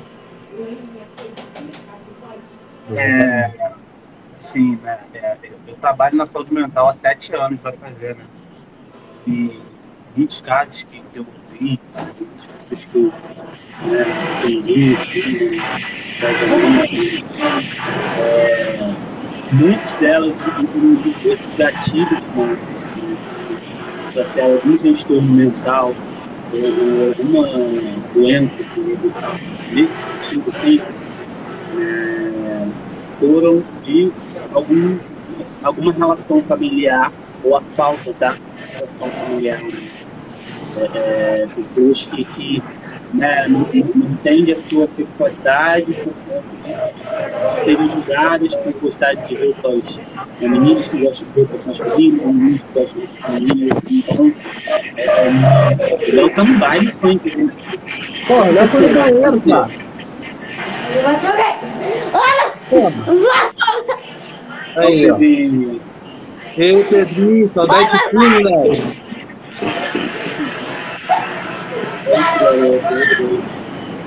Foi mal, mano. Pedrinho aqui, desesperado, que tava botando a roupa, vou te filmar. Mas não, pelo amor de Deus. Ele não sai do banheiro sem roupa, não, mano. Ele só sai de toalha, pede a roupa. O negócio de criancinha pelado já passou da fase dele, já. Não quer saber disso, não, ele. Eu. Então, é que crescer é... corre pelado, né, mano? É nem, nem liga. Então, o que eu tava falando, né? Então, muitas dessas faltas, né, no caso da, da, da criação, né, a maioria de suas vezes de um pai né, ausente, né, são gatilhos para muitos transtornos, assim, né? E isso, né, é, é no futuro, tem consequências muito graves, muito graves, né? A gente está, estamos aí no índice, né, de, de suicídio que nessa pandemia aumentou, né, de pessoas que, que não tenham. Não, a Raine mandando abrir a porta pro Raí. Quem invadir aqui, eu vou deixar, não. Não vai zoar com a nossa live. Ah, deixa entrar, pô. Tem que deixar o menor entrar, hein? Tem que deixar o menor entrar. E, e, e, a gente tá, tá num período mais sensível mesmo. Assim, né? a, a, humanidade está mais sensível, né? A sociedade está mais sensível, né? E, e, eu falo por mim, né? O quanto né, esse crescimento que eu tive, sem ter uma figura né, paterna, assim, isso me trouxe muito transtorno, cara. Eu lembro até hoje, a Rayane deve lembrar, minha esposa, né? Que uma vez a gente estava tentado assistindo o episódio do Smith, né? Aquele episódio do pai dele, né? Que o pai dele tem. Irmão, eu comecei a chorar, irmão. Eu comecei a chorar. E aí ela olhou para mim e falou: Tá tudo bem? O que tá acontecendo? Eu falei: Esse cara aí é meu pai né? Eu tô vendo. É, é, eu passei por isso ali, foi muito ruim, né? então, enquanto alguns gatilhos, né? De uma série que eu assisti opa, me trouxe algo na minha memória que fez mal pra caramba, né? E, e eu falando, não é regra, ainda mais é, é, é, a, tendência é que sem essa figura paterna, eu não estou dizendo paterno no sentido de, de, de um pai sanguíneo, né? Mas alguém que. Ah, a figura dos pais, né? Tanto é pais é, é plural, né? E a figura dos pais sim para direcionar, né? Para estar tá ali minimamente, é, é educar, né? E, e, quando isso falta, você sai atrás, meu irmão, na corrida chamada vida, né? E você lidar com, já tem a vida que é, que é difícil para todo mundo em algum momento, né? Você lidar com, com, com algumas coisas pesadas, né? É, é, digo pesada no, sentido de alguma realidade, né? Que, que, que você se depara. Não tem alguém para te aconselhar, não tem alguém para te encaminhar, não tem alguém, né? Então, por isso que hoje a gente tem existem muitas figuras, né? É, é que, que, são que são colocadas nesse lugar de paterno, né? A gente né, pode falar uma coisa mais concreta, né? é, é, é pastores estão nesse lugar, assim, né? É, a gente é, é, pai de santo, né? É pai, né? Pai de santo. Então, é, figuras religiosas, né? Figuras às vezes né? É, é de alguém né? que está ali na rua, mas que minimamente protege essa criança. Então, existe um mecanismo, né? Que, que são para substituir, né? O tráfico quando pega um menino desse, olha, vem aqui que eu vou cuidar de você e aí em troca serviço da garota ali. Então tem figuras que, que vão entrar nesse lugar de, de, de, de, de paternidade, né? Então é, é, muito difícil mesmo, muito complicado assim, né? Crescer sem isso, mas o quanto também não é difícil, assim, né? Para, para sorriso. Uma mãe também, né, cara, é, criar seus filhos, né? Estando sozinha, né? Tem, tem uma música do MC da Orra que ele fala assim, é, eu, essa frase mexe muito comigo. A única, assim, a única época boa dele. É, ele fala assim, é, e mesmo assim, eu tive que penar para entender que minha mãe não ia poder estar tá lá para me ver crescer. Tinha que trabalhar para ter o que comer. Não ver seu filho aprender a falar, essa deve doer. Né? É. Então, para mim, essa frase mexe muito comigo. Né? O, quanto é, é, é, é essa figura paterna é importante. Né? Total, total, total. Quem? Maldo?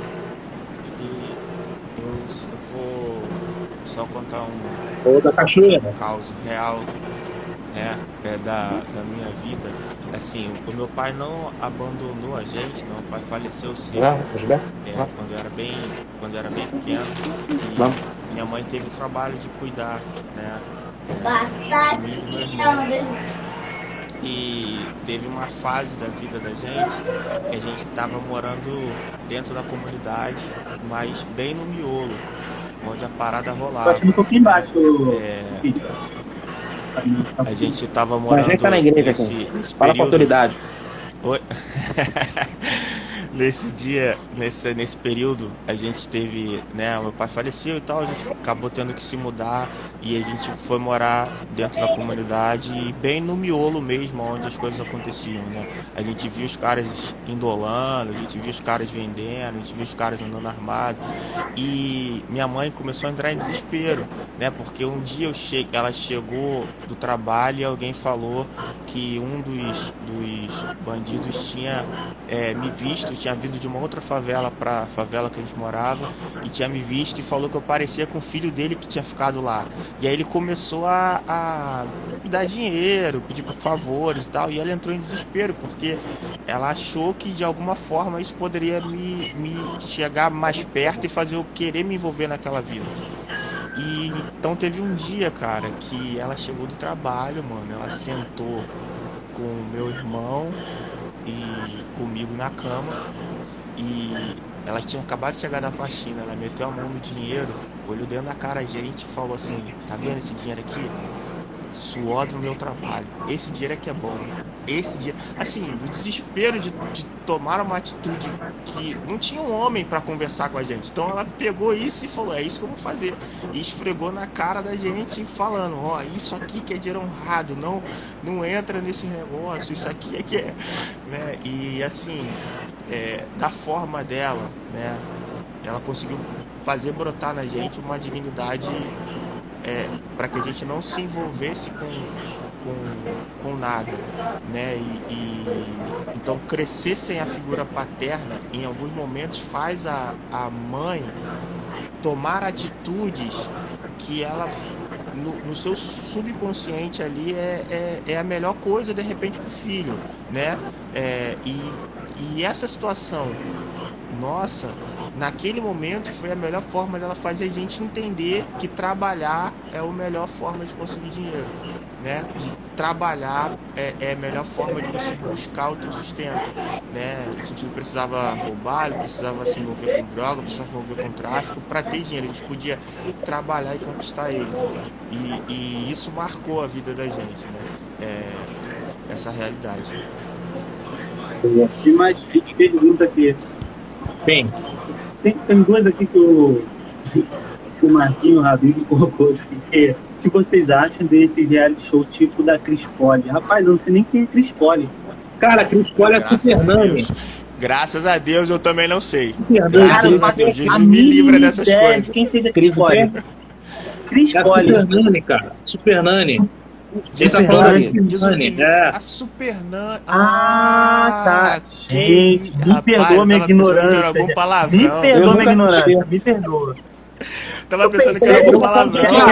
A era uma, era uma ex-BBB, que a Cris Poli era tipo uma é, é, dançarina do Faustão. Né? Cara, quando ele, perguntou, reta, né?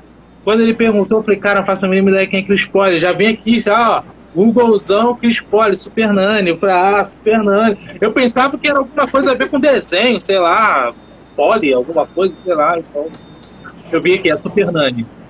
Cara, como, como ele falou, é um reality show, né, cara? Eu acho que sempre foi a coisa do filme. Reality show é pra isso, né? Pra trazer atenção. É, tem criança branca, pô. Outra realidade com ali, ali é pra criança Pô, é, é, criança que batia no pai, a mãe. O fim daquela parada é, é entreter, né? É, eu não, não, não acompanhei não, não, eu não. É só criança branca, classe alta. que era dança, dançarina do. Do Faustão, né? Dança, dançarina do, do Alguém que dança no Planet qual é a outra é pergunta a dele? É a crise do é, Polidense. São duas? Tem duas vezes. Ah, eu tinha perguntado, o Léo, antes, qual a revista que. O revista da igreja que fala sobre paternidade. Eu tinha ah, perguntado tá isso Revista da igreja? Cara, a sua igreja? Cara, quem fala muito de paternidade do Brasil é o Luiz Hermínio, cara. Mas eu acho que seria essa paternidade que ela espera. Né? É uma tem esse nome, mas é uma outra questão, a ver com cobertura, com cobertura espiritual, com cuidado espiritual, de ter o pai na fé, que para mim não, enfim, da forma que é apresentada para essa galera aí não tá dizendo nada. É só mais uma forma de manipular as pessoas, mas que fala sobre paternidade, cara, necessariamente não precisa ser uma revistinha de escola bíblica. Você pode pegar um livro sobre, um artigo. A gente tem que desgospizar as coisas, né? A gente às vezes procura muito dentro da, dentro da cultura gospel algumas coisas que que um livro de, de educação resolveria. Mas eu não sei não, cara. Não sei revista bíblica que fale sobre isso não. Sei. Eu não sei também qual é a perspectiva. Tá baixinho, Kim. Bota o microfone perto de você aí. Não, não sei qual é a perspectiva da pergunta, mas, cara, a, a própria Bíblia ela tem o, o, a questão de ensinar algumas coisas relacionadas à paternidade. Né? A, se, se, se a pessoa tá perguntando relacionado à, à questão religiosa, a Bíblia tem um monte de versículos lá, um monte de textos que, que, que é, trazem, né?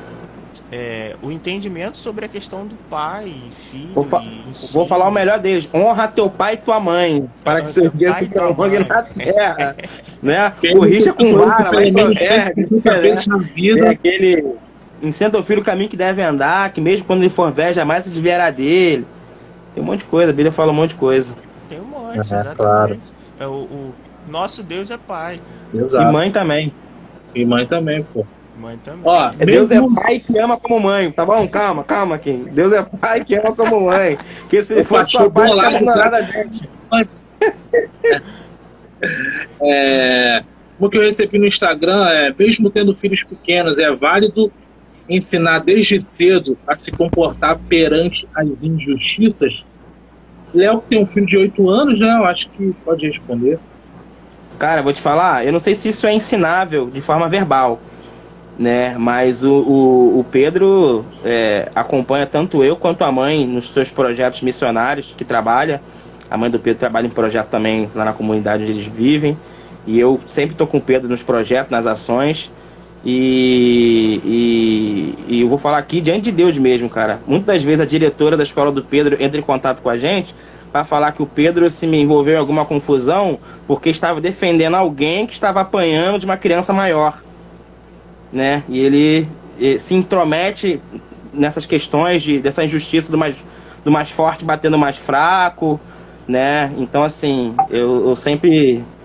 A gente sempre é, recebe essas notícias do Pedro e, e isso alegra o meu coração.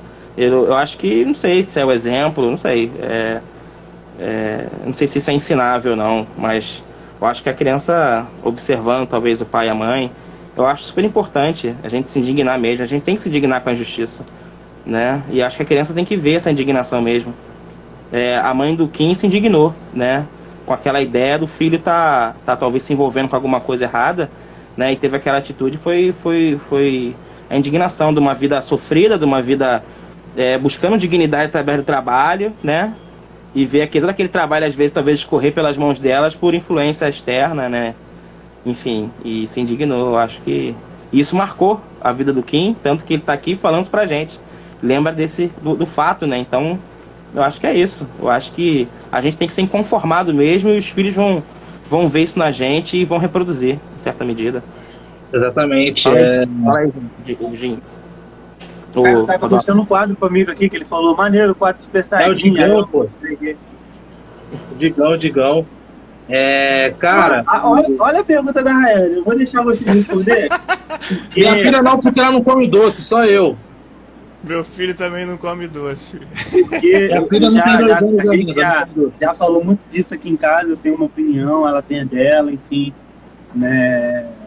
Mas a opinião de outros é importante também.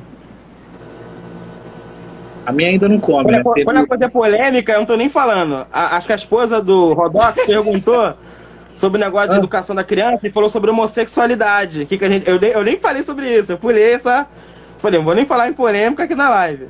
Eu não vi a pergunta da Rayane, não, mas alguma coisa sobre o Cosme Damião? É. Sim. É, é que é se o filho de vocês come doce de Cosme Damião.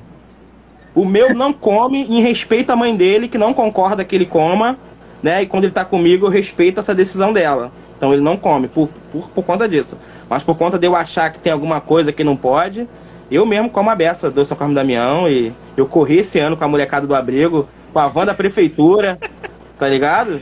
Com a van da prefeitura, a gente na rua, parava, né? abria a porta, corria, pegava doce, botava na mochila. A então, gente. Vou, vou aproveitar esse gancho do Léo. Mas aí é algo pessoal é meu, entendeu? Mas não. meu filho não pega em respeito, meu respeito à educação que a mãe dá também lá, não, entendeu? Vou pegar esse gancho do Léo, eu vou falar Mas... aqui, Brasil, vou falar. O que acontece? Né? É, é tem toda Fala, essa coisa mística, religiosa, né? Gil, cuidado, Gil. Tá ao vivo, hein, Gil? Pelo amor de Deus. Sofá, Gil. Não, tá ao vivo. Fiquem tranquilos.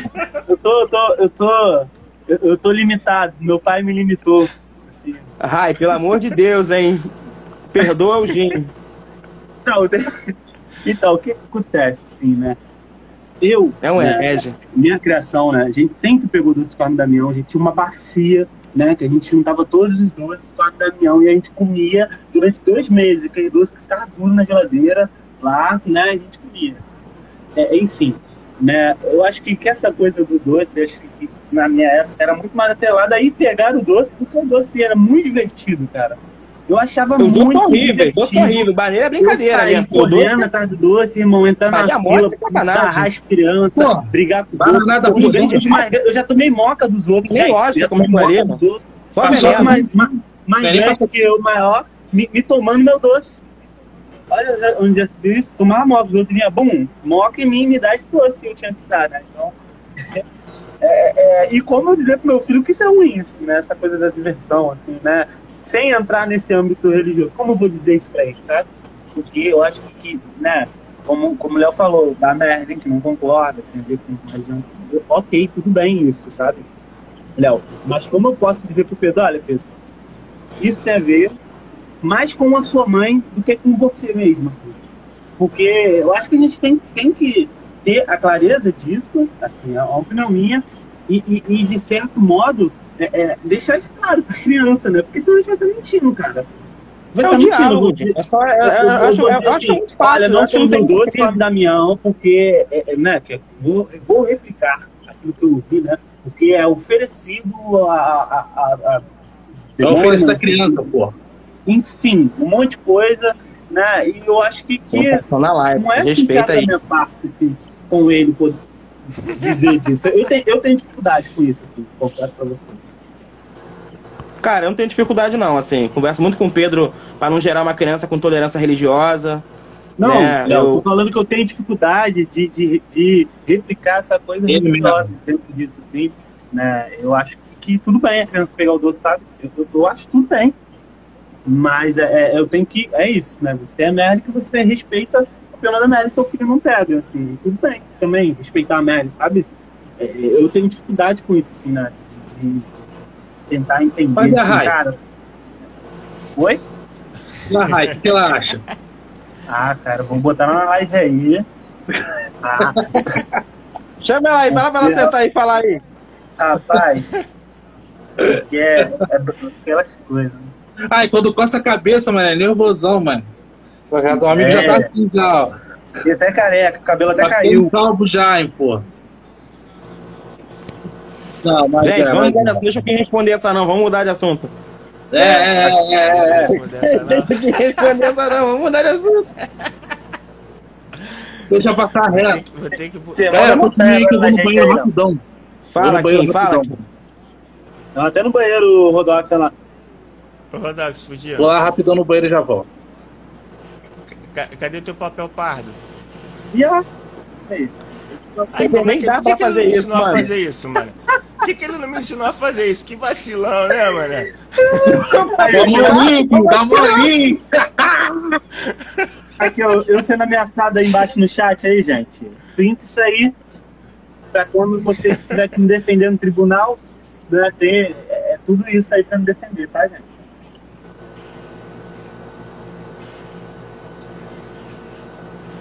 Tenho que responder, Léo? É, mano, dá aí. Cara, é. A gente tá muito preso a coisas pequenas, mano. Infelizmente. Mas assim, a gente tem que respeitar o tempo de cada um em relação a, a crescimento espiritual e pela palavra. A gente não pode impor nada a ninguém. Então, o- eu oriento a buscar o equilíbrio, né? A ter diálogo e buscar o equilíbrio dentro dessa realidade. Porque senão é, a gente vai ter uma realidade onde vão estar pessoas martelando aquela coisa de é demônio, foi oferecido, né? E a outra realidade dizendo que não é. E, e, e vira discussão, mano. Ninguém chega a lugar nenhum. né? eu sou a favor do diálogo, sempre fui a favor do diálogo. E, né, priorizando aquilo que tá E tá escrito. tudo bem não concordar, né, Kim? Tá tudo bem não concordar e tá tudo bem, assim, não. Não, não, não querer, assim, é, é, entrar nesses méritos. Tá tudo bem, sabe? Cara, A eu, eu, gente- por exemplo, eu a discordo gente- da mãe do Pedro nesse assunto, mas, tipo assim, é algo tão pequeno pra mim, pelo menos, que eu falei, eu não vou criar caso por causa da parada dessa, mano, entendeu?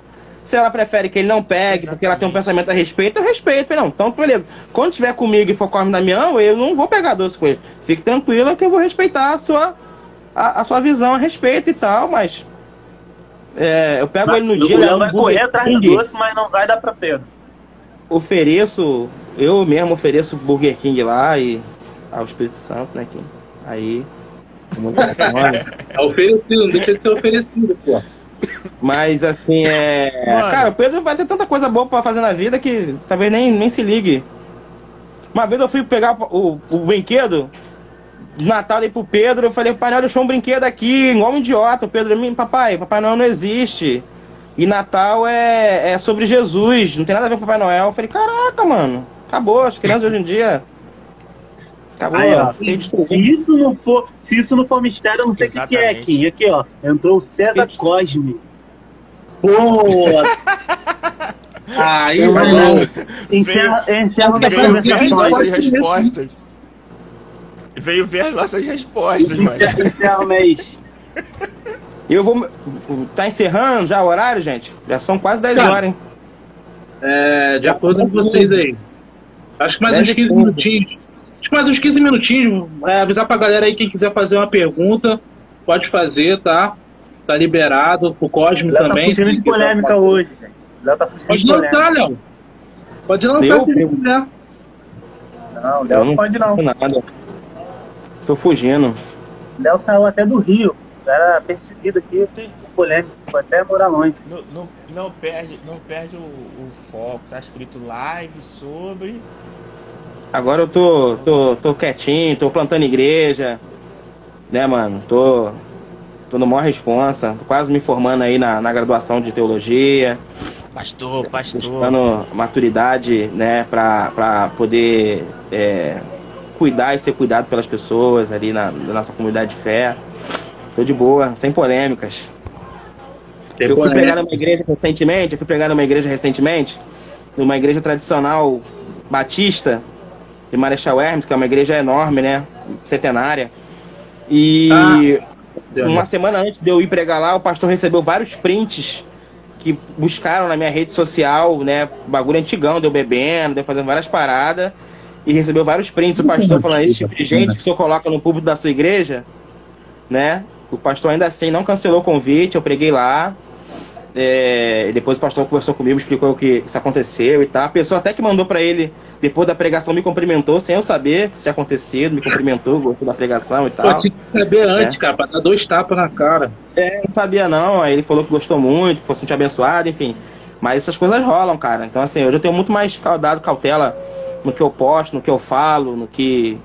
Eu, eu tô fazendo muito com o Kim me falou. Kim fala isso há 20 anos, e eu não ouvi o Kim. Né? Mas eu tô vendo na pele, o bagulho é doido, né, mano? Então, é, tentando segurar minha responsa. O Digão aqui, o Rodrigo César, tá falando aqui se a gente consegue fazer uma rima improvisada cada um dois minutos. Eu tô aposentado. irmão. É, eu ia, Ah, eu ia falar isso. se quiser, mano. Todo mundo aposentado aqui, gente. Tem- É. Só até 10 minutos. Te- Teve gente que entrou, eu vou falar seu baú, teve gente que entrou e falou assim, cheguei, pensando que a gente ia fazer uma live sobre rap. Aí eu É, acho o que dois, dois minutos de live, saiu, fugiu, É o tempo é, paradeiro. Tô quase ligando pra polícia pra saber se eu desculpo onde foi essa pessoa. Que é só a galera do rap, é, né? Viu aqui. Você é poeta, viu aqui, só a galera do rap, pensou que a gente ia fazer uma live de rap. Se ferrou. Foi embora. Eu preciso do Gin. preciso do Gin. O Gin que é o cara da poesia aí. Eu preciso do Gin aí. Vou, vou, quero- vou ler uma coisa então pra vocês. O Rodox, Vou eu ele, creio que tem. Ok, tu tem tuas músicas daquele último álbum que tu lançou no- nas plataformas aí, do, do Deezer? Tem? Tem? É Kim o quê? Kim SDF? Ou é o SDF lá, o grupo? É, não, tá igual tá. tá Eu queria aquela é, música, aquela música do Profeta. É do grupo, né? Ah, essa é do, do- da galera anterior. Eu queria, eu queria essa música aí. Mas enfim, depois a gente vê isso. Tem também. É, respondendo um amigo aí, a gente, né, na verdade, fizemos um intervalo de um ano aí da idade live, praticamente, né? É, Bom, mais de um ano. é, Eva não era nascida. Eva tem um ano e três meses. Mas aí a, a nossa frequência aqui também vai depender de vocês, né? Que aí, né? É. Vocês pediram Gente, eu vou mais, né? que, eu vou ter que me despedir de vocês. Vou ter que me despedir de vocês. É, recebendo muitas mensagens aqui, inclusive da esposa, né? Tô na casa da minha mãe. E eu tenho que jantar ainda, eu tenho que, tenho que tomar banho, vou acordar muito cedo amanhã para trabalhar. Despedir de vocês aí, dizer que foi pô, um prazerzaço estar com vocês, é sempre agregador.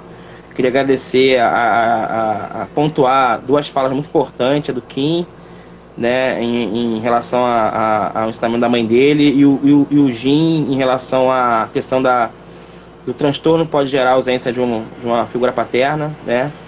Foram muito agregadoras. Agradecer ao Rodox por abrir esse espaço aí, a oportunidade para a gente poder conversar, né? Sempre bom estar com os amigos, tem que fazer isso mais vezes.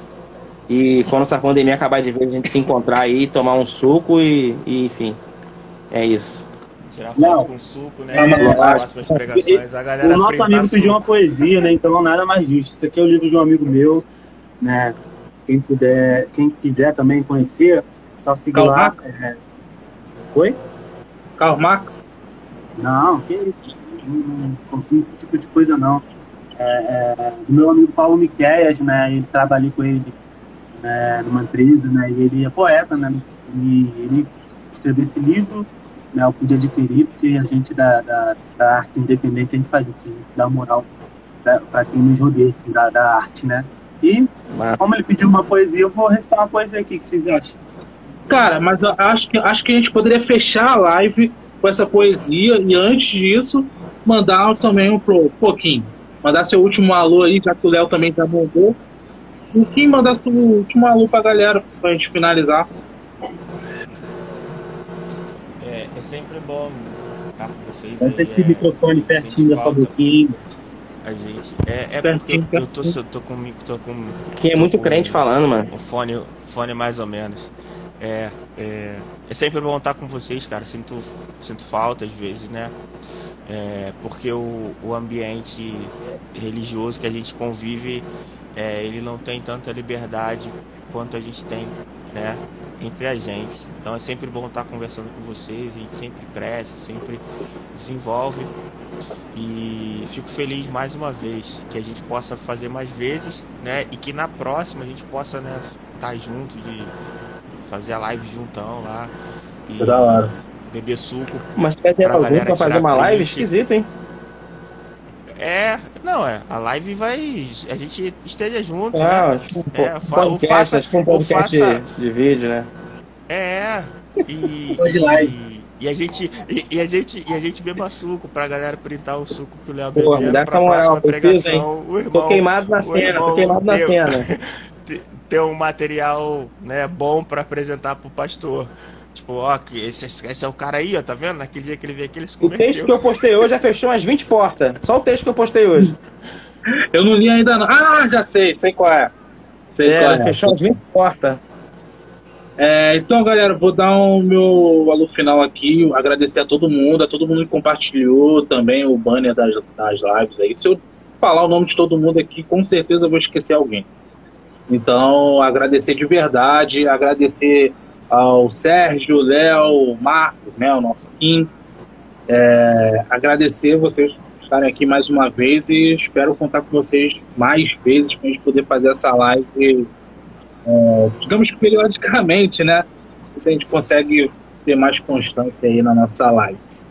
Último recado final aí, Jim, quer dizer, Sérgio Batista e depois a poesia. Cara, muito obrigado aí para quem pôde colar, para quem participou né, nessa du- duas horas praticamente de live. Obrigado, Léo, obrigado, Kim, obrigado, Rodox, né? É, que a gente possa pensar aí, quem sabe, né? De a gente firmar uma vez por mês, dois por mês, fazer essa nossa live aí. E desde já agradeço a presença de todos. Grande abraço. É, vou estar recitando a poesia aqui do meu amigo Paulo Miquel. O nome da poesia é Gente Precisa de Gente. Bem, bem bacana essa poesia aqui. A poesia fala assim: A poesia liberta a mente, não permitindo ficar muito tempo presa nessa corrente. Já dizia o poeta: Gente precisa de Deus, mas também gente precisa de gente.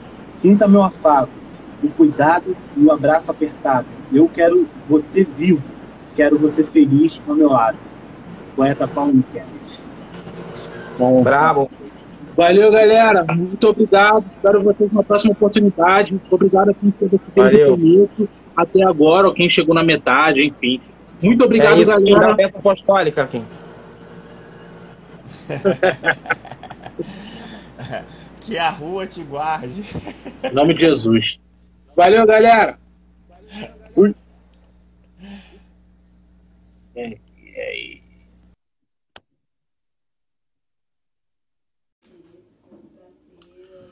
Muito boa noite, galera aqui do Instagram. Quem fala sou eu, Fernando Rodox. Estamos começando mais uma live sobre paternidade negra. E hoje a gente vai falar sobre licença paternidade. Estarei ao lado de Sérgio Batista, que já entrou aqui na live. O Léo Maltrapiro, daqui a pouquinho vai entrar, tá? Ele teve algum problema pessoal aí com relação ao trabalho dele, né? Então daqui a pouco, quer dizer, na verdade um problema profissional. E daqui a pouquinho ele vai estar tá entrando aqui na nossa live. Mesma coisa com o nosso amigo Marco. Daqui a pouquinho já vai estar tá entrando, que ele está voltando do trabalho. Então, são exatamente 8 e meia. Daqui a pouquinho ele vai estar tá entrando. Nosso amigo Sérgio já está aqui. Já vou botar ele aqui na nossa live. Já aceitei. Ele vai entrar aqui agora. E vamos conversando, vamos trocando aquela ideia boa, trocando aquele bate-papo maneiro. Vai! Tudo bom? Suavidade, sempre, pai. Suavão sempre. Esqueci de ligar a internet. Esqueci de ligar a internet do celular, né? Que geralmente com a internet do celular é melhor do que do Wi-Fi. Mas vamos ver. Vamos ver. Qualquer coisa eu a internet no celular também. O Wi-Fi aqui começa a dar tilt, aí não tem como assim, fazer a live. É, então vamos ver qual que é aí. Qualquer coisa, é, eu desligo aqui o Wi-Fi, boto na internet do celular. Também já falar para a galera que está entrando na nossa live aí, mandar um abraço para Raquel, Daiane, que já entrou aqui na nossa live, já entraram né, na nossa live. É... A Dani também. Dani faz curso comigo. A Dani faz, faz curso com você, então forte abraço aí. É, qualquer coisa aí, questão de barulho, podem é, desconsiderar, tá? Que tá tendo uma resenhazinha aqui em casa aqui da, das meninas. Então, das meninas não, na verdade é, é a Tayana com uma amiga dela estão aqui conversando, então é, às vezes pode vazar alguma coisa, alguma risada, algum som, que a gente já sabe, né? A gente faz a mesma coisa, então é, já sabe que às vezes a gente pode vazar algum áudio, alguma coisa. Tá? Boa noite, então, mais uma vez, mais uma vez para a galera que está entrando aí, o Léo Maltrapilho vai entrar daqui a pouco, tá? Teve um problema profissional aí, uma questão, um problema de trabalho, mas eu tô aqui no WhatsApp aqui de olho. Daqui a pouquinho ele vai entrar. O Marco também está voltando no trabalho. Daqui a pouquinho ele vai estar tá entrando na nossa live. Já de antemão, é, quem é do, do já está aqui no meu Instagram, segue aí o Sérgio Batista, é, sempre com muitos conteúdos aí no Instagram. E quem é amigo do Sérgio aí, quem nunca me adicionou no Instagram, aproveita e me adiciona aí agora aí, ó rapidinho, é sempre bom. É, outra coisa também, se quiser já mandar alguma pergunta para gente, pode estar escrevendo aí, mandando um alô, um salve, ou qualquer pergunta é, relacionada aí à paternidade, a gente responde. Eu sou o pai da Eva, de um ano e três meses, e o Sérgio? Sou o pai do Raí, de um ano e onze meses, agora faz dia 16 de novembro. Um ano e onze meses. É. Nossa live vai ser uma live mais compacta, tá? As nossas duas outras lives que a gente fez foi uma live maior, né? Uma live de duas horas, mais ou menos. Então, dessa vez é uma live mais compacta, é com um assunto pré-determinado, claro que também com as, per com as perguntas que vocês podem fazer, que a gente vai responder, mas vai ser uma coisa mais compacta do que as lives que a gente já fez por volta aí de mais e ou menos Mago, uma hora. Mago nos beats aí, o meu beatmaker favorito, meu tatuador. O cara é brabo demais. Grande abraço aí, mano. A Poda, a Poda também entrou aí, também tá na nossa live, a Poda Verbal. Hum. Grande Apoda, o Lima Underline Euclides. A Poda Verbal, grande Apoda, forte abraço. Então vamos começar um pouquinho aqui, já falando sobre a questão da licença paternidade, né? Já vou até uma matéria que tem aqui, é muita gente não conhece, né, cara? O pessoal acha que é só questão de licença maternidade, licença paternidade, não sabe quantos dias que o pai tem o direito, né, por lei, de, de estar em casa junto com seu filho recém-nascido. Então vamos lá, licença paternidade é um direito garantido por lei. As empresas são obrigadas a dar cinco dias corridos de licença ao funcionário. Dá para aumentar a licença? Quais são os direitos? Sim, dá para aumentar a licença, só que aí também depende da empresa. Eu já é, fiz entrevista em empresas que dá um mês, dois meses de licença paternidade, mas por lei são cinco dias. Eu já vou até perguntar pro, pro Sérgio aqui já no começo. Se você acha que cinco dias, que já é previsto em lei, se você acha que é o suficiente é, de licença paternidade aí para ajudar a esposa que acabou de ter o neném. Rapaz, vou te falar, é muito complicado, né, isso, assim, porque é, eu, eu posso falar que eu, eu, eu tive, eu fui um, no começo, né, assim, quando o Rai nasce, assim, eu, é, é, eu pude estar em casa, né, foi no momento que eu estava cumprindo, né, aviso prévio de serviço, então antes um pouco do, do Rai nascer, eu já tinha sido demitido, né, então eu tinha aí mais ou menos cinco meses assim para estar em casa pelo auxílio-desemprego, enfim. Então eu participei ativamente assim do, dos primeiros meses do meu filho, assim, né? Eu sou um privilegiado, né? E a Rayane, assim, como mãe, privilegiada de eu estar nesse momento assim mais delicado, assim, né? Ele muito novo. E mesmo assim, né, esse pouco tempo, né, né esse muito tempo, aliás, que eu tive com, com o Raí, né, foram muito importantes, assim, sabe? Para mim, como pai, assim, pelo, pelo vínculo, assim, com, com o filho. E eu tenho certeza que para a Rayane, assim, né? Porque, né, é, ainda mais quando os pais, né, são de primeira viagem, assim, nunca tiveram filho. Então tudo é muito novo, tudo é novidade, tudo é trabalhoso, tudo é muito difícil de fazer. Né? Então, uma mulher sozinha dar conta disso, né, durante é, esse período é, é muito delicado. Então, e, e, eu acho que minimamente, assim, cara, é, é, eu sei que é muito difícil, né? É, as empresas liberarem, mas acho que dois meses, sei lá, seria três meses? Não sei, assim. Mas os meses que eu tive em casa, assim, foram muito importantes, assim, né? Pra, tanto para criar esse vínculo, né? De pai, filho, que para mim é diferente, assim, do que você sair de casa e trabalhar e voltar, porque é outro ritmo mesmo. Mas é, é, cinco dias eu acho que é uma covardia, assim, né? Tanto com, com, com o pai, né? Minimamente um pai né, interessado vai, vai entender que isso é poucos dias, né? E com a mãe, então, afeta diretamente a mulher, né?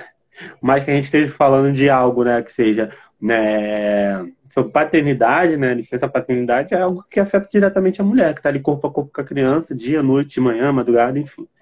Acho que, que essa lógica né, um pouco pensada assim para privilegiar as empresas, né? A mão de obra não pode parar, né? Que né, já tem esse dito, né? Ah, mulher engravida, né? Tem que ganhar menos, é isso, aquilo, outro, né? Então, eu acho que, que essa fala, né? Esse tipo de coisa que ao longo do, dos anos vem perpetuado, né? Acho que, que essa licença maternidade, esses cinco dias, assim, garantido pela CLT, né, eu acho muito pouco, pouquíssimo, quase nada, na verdade. É, também acho que cinco dias, igual você já falou, né? Cinco dias é uma covardia. Uma covardia com a mulher, né? Com o pai também, mas é mais ainda com a mulher. Cinco dias a mulher não descansa nem do, do, do processo do parto. Não dá para descansar. Então, todo aquele estresse, todo o processo que envolve o parto, que não é somente no dia do parto. São dias antes que começa o processo né? Então, cinco dias depois, só o pai estar tá ali junto é um tempo muito pequeno que realmente não faz, quer dizer, faz uma diferençazinha, claro, que é no começo, né? Faz a diferença tanto para o pai quanto para a mãe, mas no, no, num todo não faz muita diferença assim, porque tem, tem todo mais para frente, né, cara? Primeira semana, segunda semana, é, onde você, onde os pais eles vão começando a se adaptar, a ter mais um ser dentro da casa, né? Tem é... no resguardo, né? da mulher, assim, Sim, que no todo momento de período esforço, assim, é muito difícil. Sim, fora isso, tem todo o período do resguardo da mulher que ela não pode fazer esforço, não pode fazer muitas coisas assim, é, é um pouco mais limitado, né? E deveria ter o, o apoio do homem e geralmente quando isso acontece é sempre o apoio da mãe da mulher, né? A mãe, às vezes a Sim. sogra da É, mãe, né? Muito diferente, né? Então sempre os parentes, é sempre os parentes, as mulheres, né? Tá ligado? Uhum, Sim. porque o pai não pode estar trabalhando, sei lá, o, o avô da criança também vai estar trabalhando, e é sempre bastante carregado isso. Mas eu vejo, cara, eu já trabalhei em uma empresa de RH que o coordenador lá falava, ó, falava para as empresas, né? Era uma empresa de consultoria. Ele falava que hum, ele, ele orientava que não seria tão legal é, convocar mulheres é, numa determinada faixa etária porque elas poderiam engravidar a qualquer momento e ficar lá todo aquele tempo fora sem trabalhar. Então seria melhor homens naquela época, na- numa determinada faixa de idade, não, não necessariamente determinada faixa de idade, né, mas com homens é, você colocando, aumentando essa, futuramente, né, quem sabe, aumentando um, o período de, de licença paternidade, acho que também poderia acontecer a mesma coisa, né? Vamos supor, Uhum. dois meses de, de licença, pode chegar com. Com certeza, o meu coordenador não foi o único a, a pensar desse jeito. Com certeza, vários coordenadores, várias empresas, vários donos de empresa pensam igual. Então, eu É imagino ele algo que já está chegando. dado, né? Algo que já está É. dado, algo que já é estabelecido, já é lei, Sim. sabe? É uma parada de gerações e gerações, assim. Sim, né? sim. Escopo Então, empresarial, né? Claro, e eu fico, eu fico só imaginando, se pedir para aumentar para paternidade, também vai, a galera vai deixar de contratar, de repente, jovens que ainda não são pais, porque se por acaso ele for pai, ainda vai ter a licença de paternidade de tantos dias, entendeu? É uma situação muito complicada, infelizmente. O Marco já entrou aqui na nossa live, já vou aceitar aqui o convite dele. Já tá entrando aí. E eu fiz besteira aqui. Fala, Marco!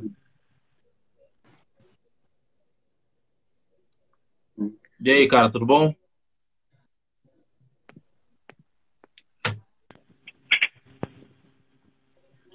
Pedro Paulo. Assim, nossa live. filho. Aham. Tô ouvindo Tá mais ou menos. Tá ouvindo a Tá gente? travando, hein? Sua voz tá um pouquinho longe, um pouquinho meio estranha.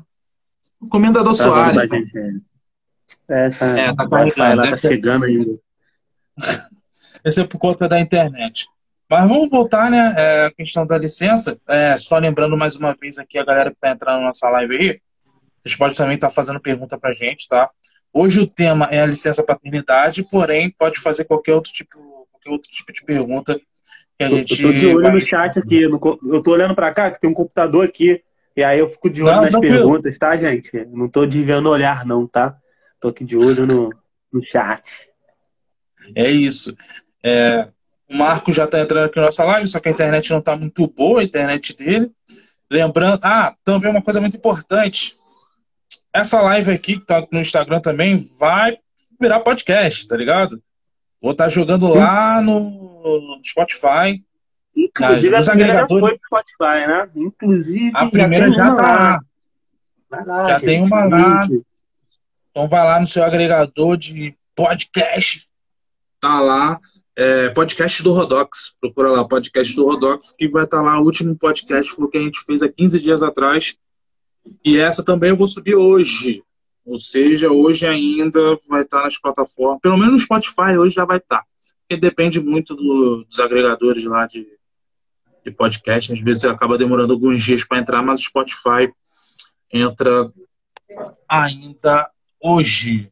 É, deixa eu só ver mais uma coisinha. Enquanto isso, a galera vai entrando aqui na nossa live. Mandar um abraço pro Pedro Paulo, já falei. Maurício Borges Monteiro também está entrando. RG Azul, grande RG Azul também está entrando. Vá Fox é da sua família, né, Jim? É quase isso. A gente é muito amigo, assim. A gente ah. estudamos junto. no médio, a gente tem uma amizade aí de alguns anos, né? Devemos dizer, né? Ah. Quase da família. Quase da família.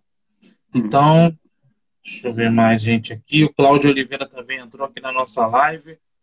Live começando a bombar aí, só lembrando, essa é uma live um pouco mais compacta do que as que a gente já fez, né? até para não cansar também muito vocês. A gente pretende fazer essa live pelo menos uma vez por mês. Marco já está entrando mais uma vez. Vamos ver se a internet ajuda ele aí. Agora foi, hein? Fala, Marco, agora foi? Agora foi, hein? E aí, pô? Estão me ouvindo? Tô, tô, tô sim. Já, já separou o, o papelão aí para botar na frente da tela quando precisar? Deixa aí do lado aí. Hoje, hoje, hoje eu separei, eu separei um livro. Pelo menos o livro. Leva, leva uma informação, né? Quando. Sim, claro, pô. É... Marco, já vou fazer uma, uma pergunta para você. Quando teu filho nasceu, você já estava trabalhando? Estava trabalhando, né? Ou não? Ah, já trabalhava, tava. tava. Teve, você teve licença paternidade? Tive, tive sim. É, é, então, eu, eu trabalho em dois lugares. Um, ah. eu estava começando, eu estava começando a, a trabalhar. Então, nesse, nesse segundo, eu não tirei a licença, né? É, ficou meio que confuso, porque quando eu comecei, ele tinha acabado de nascer. E aí eu ia iniciar o trabalho já de licença. Aí eu acabei abrindo mão porque a, a, a fralda estava mais cara. Então eu preferi manter o, o trampo do que né, questionar alguma coisa. Aí empurrei com a barriga. Mas no trabalho já anterior, que eu já tinha mais tempo, esse sim eu tirei os, cinco dias, né? Que são Isso. corridos para para você pelo menos ajudar a esposa nos primeiros dias. Ou, Exatamente. Né, a mãe do... Uhum. A gente estava debatendo justamente isso, cara, porque por lei são cinco dias, mas que de fato cinco dias não, não é muita é, não coisa. Não agrega muito. É, não agrega muito. Você acha que mais ou menos quanto tempo seria pelo menos ok? Não é que seria bom, mas pelo menos Cara, ok então, esse começo né, da vida da criança. Entendo, eu, eu tento pensar não só é, é, o que beneficiaria. Né? A gente tem, também tem que pesar o lado, uma aspa grande aí, mas pesar o lado do, do empresário do, e do, do empregador. Mas assim, é, penso que tem um projeto se eu não me engano, tem um projeto que ele já tramita há um tempo aí na Câmara dos Deputados para aumentar para os 5 mais 15 dias. Eu acho que 20 dias seria um tempo razoável. Por quê? Vamos colocar que a esposa tenha, ou a mulher, né, no caso, tenha esse bebê de parto é, cirúrgico, cesariana ela fica limitada por um bom tempo de algumas coisas.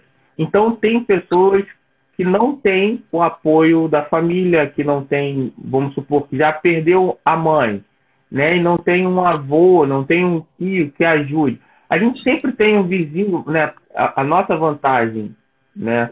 De, de pobres é essa. A gente sempre tem um vizinho, a gente sempre tem um, um amigo mais perto que se predispõe a ajudar, né? Nessas situações.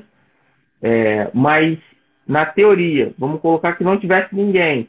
Essa mãe, com cinco dias, né, acabou os cinco dias do pai, ela ainda não estaria apta a se, a se mobilizar para fazer algumas coisas, né?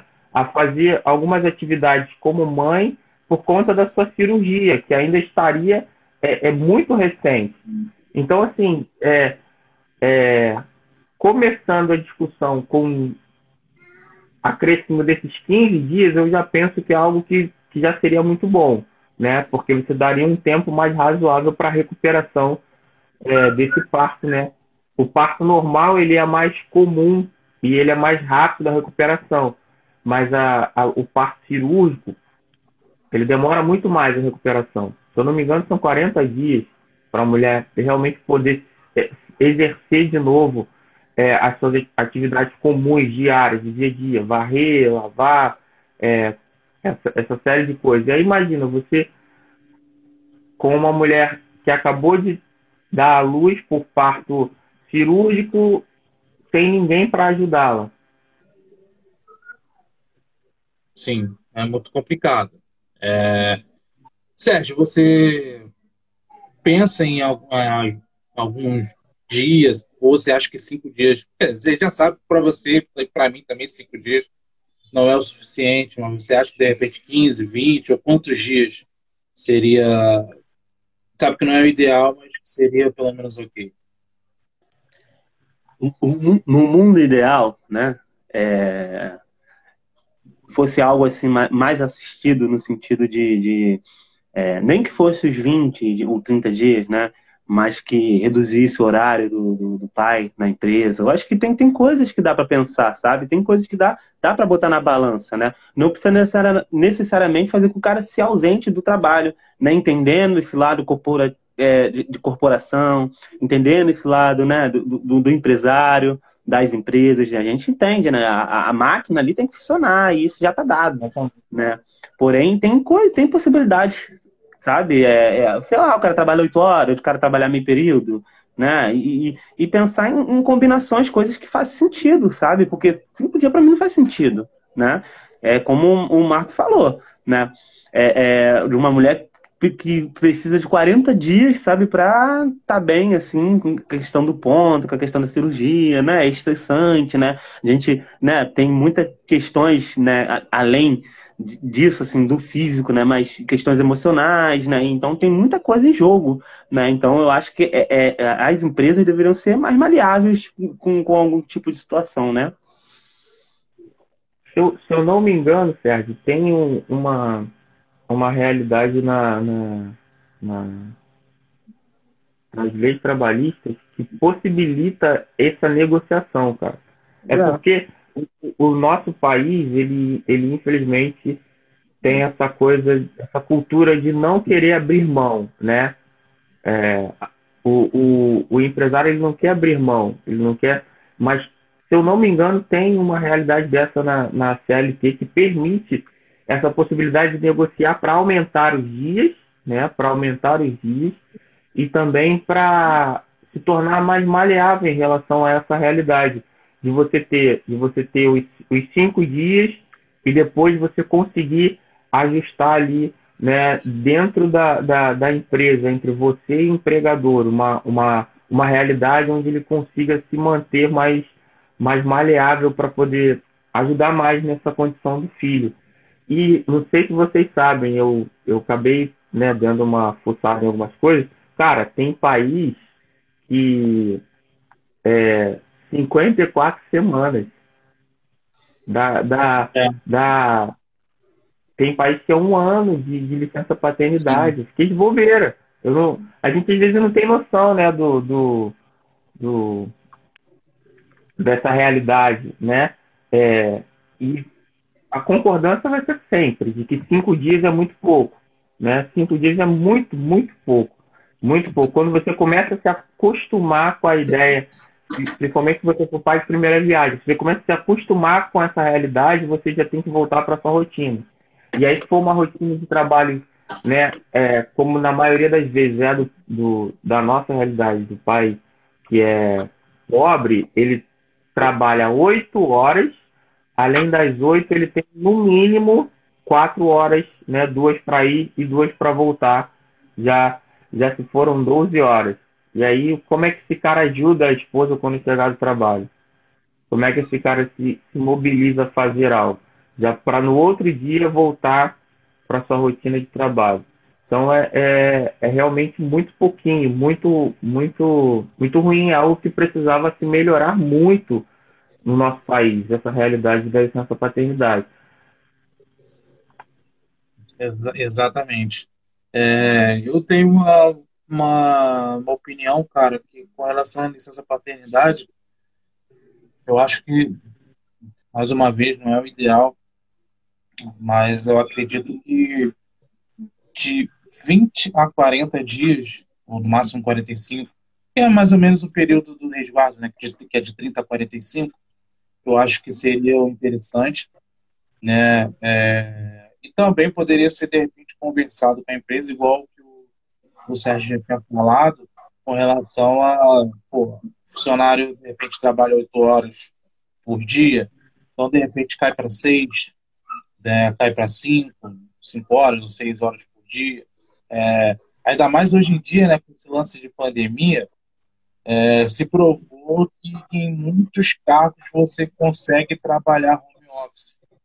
Né? Uhum. Então, de, então, de repente, você pode diminuir o horário e deixar o pai em home office. De repente, seis horas, diminuir para seis horas, porque o cara vai, vai demorar, igual a gente falou, vai demorar lá uma, duas horas para chegar no trabalho, mais uma, duas horas para voltar do trabalho. Ou seja, o cara não vai ficar só oito horas, o cara vai ficar dez, doze horas fora de casa. Então, de repente, diminuir para seis horas e mais um home office, de repente, se o cara trabalha no escritório ou algo do tipo. Claro que não vai ser se uma pessoa com um enfermeiro, médico, né, trabalha na linha de frente de algum lugar que não tem como você fazer o home office, realmente fica complicado, fica difícil, né, é, fica inviável você tentar fazer home office.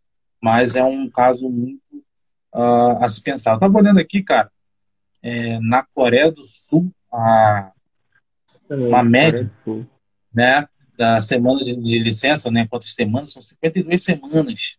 52 semanas e meia de licença paternidade remunerada. Né? Então, para a gente já ter mais ou menos uma noção, né? Japão, 52, França, 28 semanas, Luxemburgo, 26, Holanda, enfim, Espanha, se eu não me engano, tinha lido mais cedo, Espanha, ele equipara a licença maternidade paternidade com a licença maternidade, né? Então, eu acho, isso também eu acho muito interessante, mas eu acho que para a realidade do Brasil hoje é, não existe não. a menor possibilidade. É, é porque é, isso é, é, você ver né, que, o, o, quanto é cultural, o quanto é, é, é, é educativo, sabe? o quanto se entende a importância né, do pai ali naquele momento, da criação daquele bebê ali naquele momento, assim do quanto isso é, é, se entende, assim, o quão, o quão sensível né, é, é a, a, sociedade ali daquele país consegue entender que aquilo é, sabe? Eu acho que é, é se pensar em licença paternidade, a gente está falando diretamente algo que afeta a mulher. Né? E né, de uns tempos para cá, né, a gente tem visto o quanto a mulher tem sido massacrada né, no nosso país, assim, né? É, tanto de diversas formas, né? Não vou ficar citando aqui algumas coisas, né? Mas é, eu, eu, eu entendo que precisa-se de algo ser ajustado, né? Para que esse, isso não seja é, é, é, uma parada que, que, seja recorrente, a gente né, é, é, discuta mais vezes, mas algo que precisa ser ajustado para que de fato contemple, né? Contemple os pais, contemple as mães, contemple as famílias, né? É, seja de como for a família. Acho que, que o, o, importante é, é, entender qual, qual é essa necessidade sabe, do pai estar com o filho nesse momento, né? É o que? É, é pro cara descansar? Ah, é pro, é pro cara ajudar a mulher? Ah, não, é pro cara ir pra rua, é pro cara ir pra praia, sabe? Eu acho que tem um, um, um tipo de mentalidade, né? Que não, não, não, encaixa assim nisso, sabe? Que não encaixa e, e, e a gente vai pensar nisso assim de, de maneira, é, é como a gente está dizendo, empresarial. Não é nada interessante para a empresa que o Marco fique seis, seis, meses, que fique 20 dias. Não é interessante, estão perdendo dinheiro, né? Menos um, alguém que eles vão ter que repor, vão ter que pagar outra pessoa, se for o caso, se fizer plantão, enfim. Então são muitas coisas no jogo. E é dinheiro, né? É dinheiro, né? Então. É, dá dinheiro pro cara não produzir, o cara não tá produzindo, o cara tá em casa. Então, eu acho que essa coisa mexe muito assim com, com a sociedade de, é, é, esse, esse, esse macro, né, social. a realidade capitalista ela está inserida né, no nosso contexto social e cultural brasileiro de uma forma muito mais é, é, ruim na, no sentido capitalista da, da, palavra, muito mais ruim do que nos outros países que, que o Rodox citou. Então a gente acaba tendo que, que suprir uma necessidade é, na real do nosso país de um funcionário cobrir dois. Como é que você vai dar licença paternidade para esse cara? Esse cara aqui é um e na verdade ele faz a função de dois. Quando não, três. A, gente, a realidade do nosso país é essa. É, é contratar um indivíduo para fazer a função de duas, três pessoas. E, e, e, e aí você vai perder esse cara, né, para ficar, vamos colocar aí, que seja dois meses em casa de licença paternidade. Esse cara que faz a função de dois indivíduos. Até você pegar uma outra pessoa para cobrir toda essa, essa logística empresarial, é, o cara vai falar, mano, não. E aí você vai, a gente vai ter que passar ainda pela política desse país, né? Porque alterar a lei trabalhista e, e aí é uma outra, um, um, outro abismo que a gente não vai achar um lugar nunca para botar os pés e poder, não, daqui para cima a gente começa a conversar. A gente não vai achar nunca um lugar para botar o pé e falar, vamos começar, porque não é, é estranho. Ó, que é, eu vou dar um exemplo para vocês que a gente, eu passei agora há, há pouco tempo, há pouco tempo, umas semanas para trás. É, nós pais também temos o direito de, de, em algum momento na vida do filho, do bebê, que ele se adoecer, a gente tem o direito de pegar um atestado no nome dessa criança e levar para a empresa. E, e, e, e, esse atestado cobrir o seu dia de trabalho, né? É, isso é um direito trabalhista nosso e poucas pessoas sabem disso. Acham que é só mãe. É, então, o que eu estou falando é que umas semanas para trás, né? A minha esposa já havia feito isso umas duas vezes no trabalho dela. E dessa vez, né, ela não teria cobertura, justificaria a falta dela, mas não cobriria o dia de trabalho. A remuneração dela seria cortada do mesmo jeito. E eu estava em casa, né, eu estaria de folga num, em um trabalho e traba trabalharia no outro no outro dia. E o que eu fiz? Conversou com a médica, a gente estava no pediatra, ele estava com esse, essa, infelizmente, está no momento de, de um vírusinho, pé, mão e boca, não sei se vocês sabem, né? O Luca acabou pegando isso e na, na, na semana passada e ficou muito ruimzinho. E, enfim, eu tomei a posição e falei, não, põe no meu nome, porque eu vou, eu vou é, eu vou ficar com ele esses dias. A esposa vai trabalhar e eu fico com ele. Eu já vou estar de folga de um trabalho, eram necessários sete dias, né? O, um dia é, eu já estava de folga, ia cobrir dois dias de outro trabalho, ia conseguir, enfim, eu fiz umas contas que dava para eu perder, eu perderia apenas um dia. Se fosse descontar, eu perderia apenas um dia, menos do que ela que seriam três. E aí, é, resumindo, quando eu fui na minha empresa, né, é, que eu falei com, com, os, com os superiores e tal, houve aquela coisa de tipo, não saber como fazer, porque não acontece constantemente. Entende? Sim. Não é uma coisa que é rotineira. Tipo, pô, mas, Sim. ué, mas você, você vai ficar com, com. Vai estar no teu nome? É, vai estar no meu nome. Eu, aí eu, eu né, vamos ver como é que faz. Enfim, né, a gente, assim, dentro do nosso próprio contexto, naquilo que é entre aspas, benéfico para a gente, a gente nem tem noção ainda do que, do que funciona, né? do que poderia ser é, é, é, benéfico para nós, nesse sentido. Ah, a minha esposa tá, não está podendo ficar com o bebê, ele está doente. Eu, como pai, eu posso ficar com essa criança e o médico vai lá atestar no dia e falar, botar o meu nome, o, o senhor Marco Francisco, é, vai acompanhar o seu filho na emergência tantos dias e a empresa tem que aceitar, se eu não me engano, um, dois por ano, é, dentro de seis meses.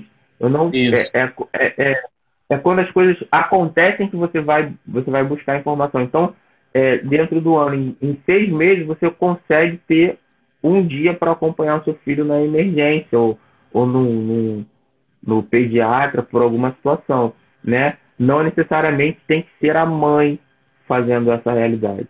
Então, assim, a licença paternidade, né? Estou tentando fazer uma, uma linha aqui para concluir o raciocínio. A licença paternidade é, é, ela é algo que ainda vem dessa mesma forma que vem esse atestado. Tipo, não, no, no, não, a mãe que precisa fazer tudo, a mãe tem que fazer tudo, a mãe se vira. E o pai, ele tá ali só no cantinho, né, para ajudar de alguma forma, da, da, da menor forma possível. Só um minuto. Estão me chamando. Beleza, beleza, tira. Falei, caraca, isso aqui é um acidente de trânsito aí, pô. É. Coloca o, o papelão, o papelão. Vou, vou. Pra tirar aqui. Rodolfo, Rodolfo me, ensina, me ensina aquele negócio. Rodolfo, pô. É, dita na tela, você vai ver a, o sinalzinho pô, do vídeo. Você vai apertar ali do microfone. Você vai tirar, você vai tirar o áudio e o vídeo. Valeu. Valeu? Já volto. já é, já é. O amigo tomou um porradão ali. Jogaram... de trânsito. Viu? Uma coisa nele. Tô... Qualquer coisa liga pra polícia, tá aqui. Vou fazer é, o sinal com a mão aqui. É, faz o sinal, é... pô. Ô, Sérgio. Tem Acho um... que ele mudou tudo. ele virou a Cada semana é um flash, cada Ele saiu, cara. Cansado da live. Ele saiu da live. Tudo certo, hein? Bem certinho. Daqui a pouquinho ele volta. É, eu ia falar, é. cara, eu estava dando uma olhada no site da Câmara dos Deputados. Tem um projeto de lei até da, da, da Sâmia, é, Sâmia Bonfim, acho que era de São Paulo, se eu não me engano. É um projeto que para garantir os mesmos direitos da mãe para o pai de questão do, da licença, né? Hoje em dia a licença maternidade é de 120 dias e paternidade é de 5. Ou seja, equiparar esses dias, né? De 120 para a mãe e também 120 para o pai. Meu irmão, tipo, eu acho que nesse governo não passa. Mas se um dia isso passar, ainda mais é, falando é, atemporal, né, cara? Vai dar merda, tá ligado? As empresas.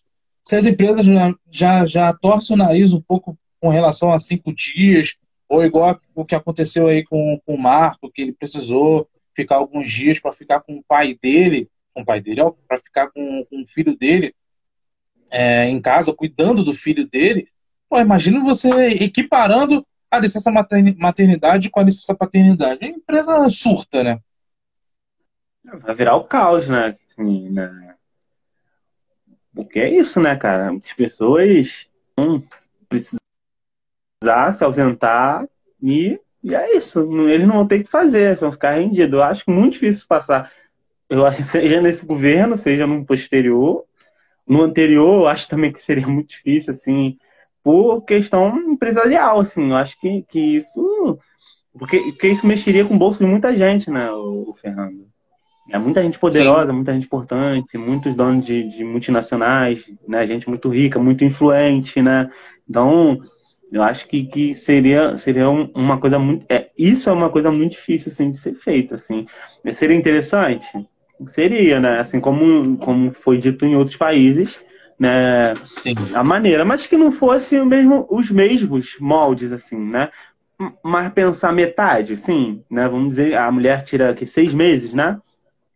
É, Alguns casos, três... seis. É, geralmente você tem 20 dias, né? Três meses. Quer dizer, é, é, quatro meses, né? Entendeu? Eu acho que Bom, seria. Então... Marco voltou. Tá voltando. É porque seria possível, assim, né? Eu acho que três meses pensar nisso, assim, né? É, e, e, e é legal, assim, ser uma mulher, de uma mulher, né? Que entende, né? O quão importante, né?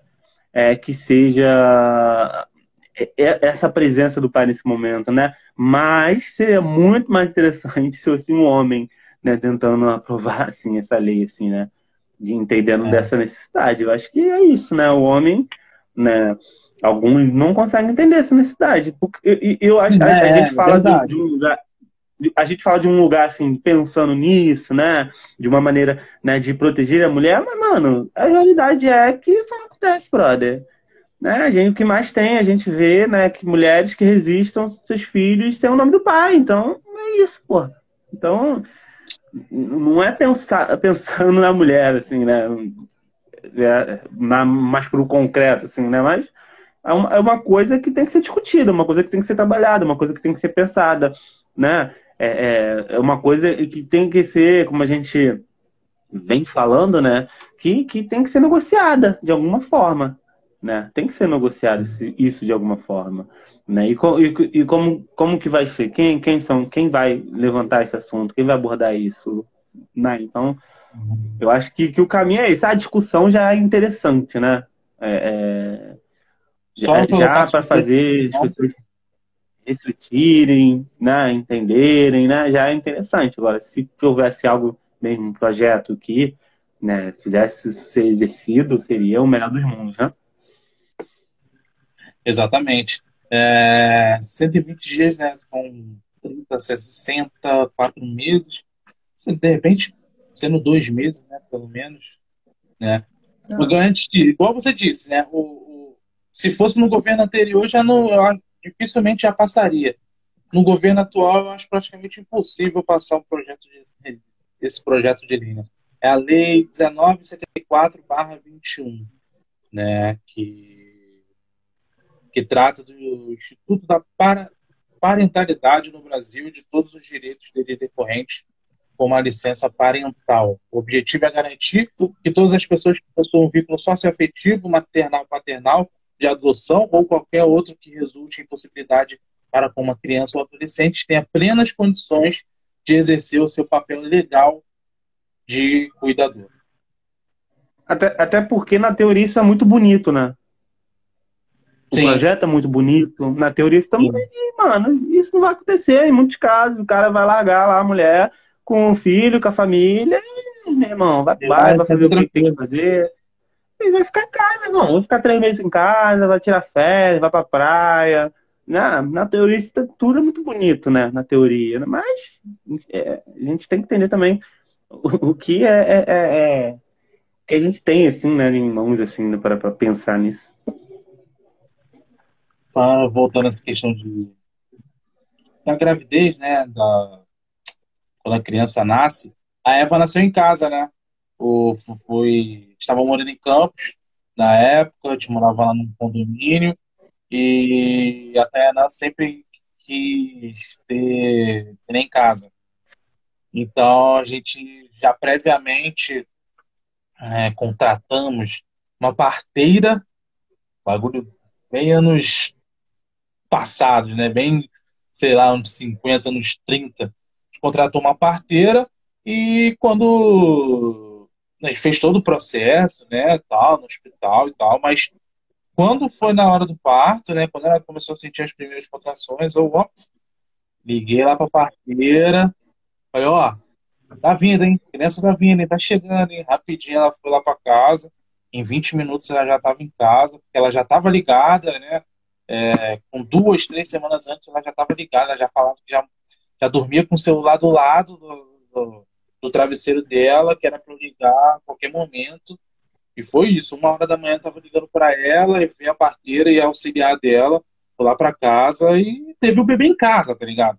E foi perfeito. Foi perfeito, porque assim que a Eva nasceu, foi quatro e pouca ou cinco e pouca da manhã, não, me lembro o horário exato. Sete da manhã, Tayana estava na sala, andando, tranquilona, de boa. Claro, foi parto natural, parto em casa, de parteira e tudo. Mas é igual que o Marco falou. Imagina a, a pessoa que não, não teve que passar pro, pelo, pelo porte ali e tal, para neném nascer. Então, de cesárea ou de cesárea, né? Porque pode ser parto normal e a gente sabe também que em muitos hospitais é, o médico, para ser mais fácil, ele acaba cortando aí, a mulher também, para ser mais fácil para a criança sair, mais fácil para o médico. E sendo de cesárea também, tem toda a questão da cicatrização e blá, blá, blá, todo o tempo né, de melhora. Então, é, é isso, cara. De, deveria ser discutido mais seriamente aqui no nosso país, mas acho é, um pouco mais difícil. Tá tudo moralizado aí, Marco? Hoje eu tô achando o chat muito quieto, né? Não teve uma pergunta sequer, é. não teve ninguém perguntando nada pra gente. A galera tá dormindo. Eu que tô cheio de sono aqui, contoleiro, eu tô. Mas o pessoal do chat que tá dormindo. Pô, você não tem ninguém, não. É. Ó, entrou o Daniel, tem o Leone, entrou também. A Samira Rodrigues também entrou. Eric Moreda. É, meu amigo Pedro Lima também tá por aí. E Aline Fuentes. Muito tempo que eu não vejo a Aline. Emanuele Priscila também. Muito tempo que eu não vejo a Emanuele. Tony também passou por aqui. Jaqueline também passou. E o Reis. Reis e Camininha também passou. Muita gente já, já deu uma olhada aqui na nossa live. Cara, se quiser fazer algum tipo de pergunta sobre paternidade, só mandar. É, o tema de hoje licença paternidade, mas você pode fazer qualquer tipo de pergunta, não precisa ser de licença paternidade, não. Pode fazer qualquer pergunta que a gente é, vai responder. Já está aqui com aproximadamente 45 minutos de live. Vamos aí mais 15 minutinhos aí no máximo para a gente poder finalizar, até para não cansar todo mundo, né? A gente pretende fazer essa live com mais continuidade, né? De repente uma vez por mês, uma vez a cada dois meses. Então, a gente não vai fazer a live tão grande como a gente fez as outras duas, né? Ou de duas horas de live. É, duas horas de live. Então, a gente está fazendo uma live é, menor com tema. Mas, mas, quando, quando o Léo não tá, as respostas são mais simples e compactas. Eu acho que a questão não, cara. Muito. Pô, Léo fala muito, cara. Não fala muito, não fala muito. Ele não tá aqui hoje. Live tá fluindo, ó, 46 minutos de live, tranquilão.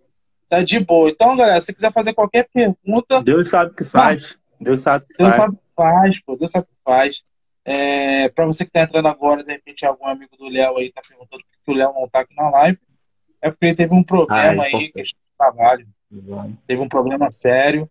É, ele, tava até, ele ia até tentar entrar aqui, tentar participar da live com a gente, mas como ele não entrou até agora, acredito que ele não, não vai entrar mais nessa live, pelo menos hoje. Só lembrando mais uma vez, essa live vai estar lá no podcast, vai virar podcast. É, ainda hoje já vai estar no, no Instagram, Instagram, ainda hoje ainda vai estar lá no Spotify. pode acessar lá o Spotify podcast do Ordox, já vai estar lá. E nos outros agregadores de podcast também vai estar entrando é, calmamente durante a semana. Mais alguma consideração sobre licença paternidade, Marco? Então, é, é, acho que a gente conseguiu abordar bem, né? A, e uma, uma das coisas assim que é complicado para que chegue o nível que a gente está conversando, que, gente, que, parece ser o razoável, né, é, é a questão política, né? Como a gente estava é, há um tempo, uns minutos atrás eu estava argumentando, a gente infelizmente vive num país que a política ela anda muito ligada ao empresário. Então, assim, quase tudo que, que vai de encontro à questão empresarial, que pode, de alguma forma, parecer que vai é, ser contra o benefício do empregador, né, contra a, a, a realidade do empregador, ela é sempre muito difícil de ser aceita na, no nosso ambiente social. Ponto. Mas por quê? Agrega-se ao que o Sérgio falou. A gente, infelizmente, tem uma, uma, uma realidade social também de uma educação social muito ruim, né? Onde as pessoas elas não não têm essa educação social. Aí o que acontece? O cara vai pegar uma licença dessa de três meses, ele não vai fazer o que ele deveria fazer de fato, o proposto pela licença, que é o que infelizmente acontece. As pessoas elas vão para essa realidade de, de atestado médico, mas o cara não está doente. O cara diz que vai fazer uma coisa e faz outra. Então, infelizmente, a gente tem esse problema enraizado na nossa cultura, né? É uma coisa, infelizmente, cultural no Brasil, essa questão do jeitinho, que, é muito ruim. E isso atrapalha muita coisa de andar no nosso país. Atrapalha muita coisa de andar, porque sempre vai ser visto pelo prisma ruim. Sempre vai ser visto pelo lado ruim. Não, vai fazer isso, mas, mas vai fazer isso, as pessoas vão fazer assim, assim, assim, assim. Ó, mas vai dar esse benefício, eles vão usar esse benefício assim, assim, assim, assim. Infelizmente, o contra-argumento sempre vai ser, né, usando aquilo que, infelizmente, o próprio povo faz de errado para que é, as coisas não corram da forma que deveriam correr. Exato. É, só um pouco desvirtuando só um pouquinho, porque mas tem muito a ver com o que o, tá, o Marco está falando. É, há um bom tempo atrás, na época que saiu a questão de que toda empresa com um número X de funcionários teria que ter um jovem aprendiz, né, ou um PCD trabalhando lá, é, eu tive uma reunião no Ministério do Trabalho, né, na época, é, com, alguns. In, eu estava representando a empresa, eu e mais o coordenador, é, representando a empresa que eu estava trabalhando, e mais vários outros representantes de várias outras empresas no Ministério do Trabalho aqui do Rio. E um, um representante de outra empresa lá perguntou para o rapaz do Ministério do Trabalho é, o que, que, teria de benefício, questionando né, o que, que teria de benefício a empresa é, tendo que contratar um jovem aprendiz. Aí o cara do Ministério falou, não, é um benefício social para o país e tanto para a empresa também e para os jovens e para o país. O cara começou a rir, mano. Tipo assim, eu vi a sala inteira rindo. Tá ligado? A sala inteira, todo mundo rindo do cara, porque é, queria, teve essa questão do Ministério do Trabalho de fazer com que empresas que tivessem número X de funcionários tivessem uma, como se fosse uma cota, né, para jovem aprendiz e para PCD. Então, é, é, já é mais ou menos a gente ver como que é a mentalidade, né, da, das empresas, a mentalidade do, do profissional, é, que muitas vezes para o jovem conseguir um primeiro emprego é horrível, para você conseguir, é horrível, simplesmente horrível, mesmo assim, quando tem um governo que quer algo, a empresa ri da cara do governo e, e aí faz a gente pensar, né? É, como que, mesmo assim, a, Brasil, né, o nosso país, ele vive em torno de empresários, né? É exclusivamente para agradar empresário, né? E não para de repente ajudar mais ainda a quem precisa, ou nesse caso, mais ainda ajudar os pais né, na, com, a, com, a, questão da paternidade, ajudar as mães também, ajudar. que Eu já cansei de ouvir empresário falando mal sobre a questão de, de licença maternidade, falando que é muitos dias e que não deveria ser, que tinha que ser no máximo um mês. O cara, o cara não pensa na criança, tá ligado? o empresário não pensa, não pensa na criança, só, só pensa no, na empresa dele e dane-se. É. Ele tem uma babá. É, porque ele tem uma babá, é isso. Entendeu? Então, infelizmente, a gente tem isso enraizado, né? É, desde sempre a gente tem isso enraizado, que nós somos um, infelizmente, nós somos um, um país que é entregue aos empresários. Mais alguma consideração aí, Sérgio?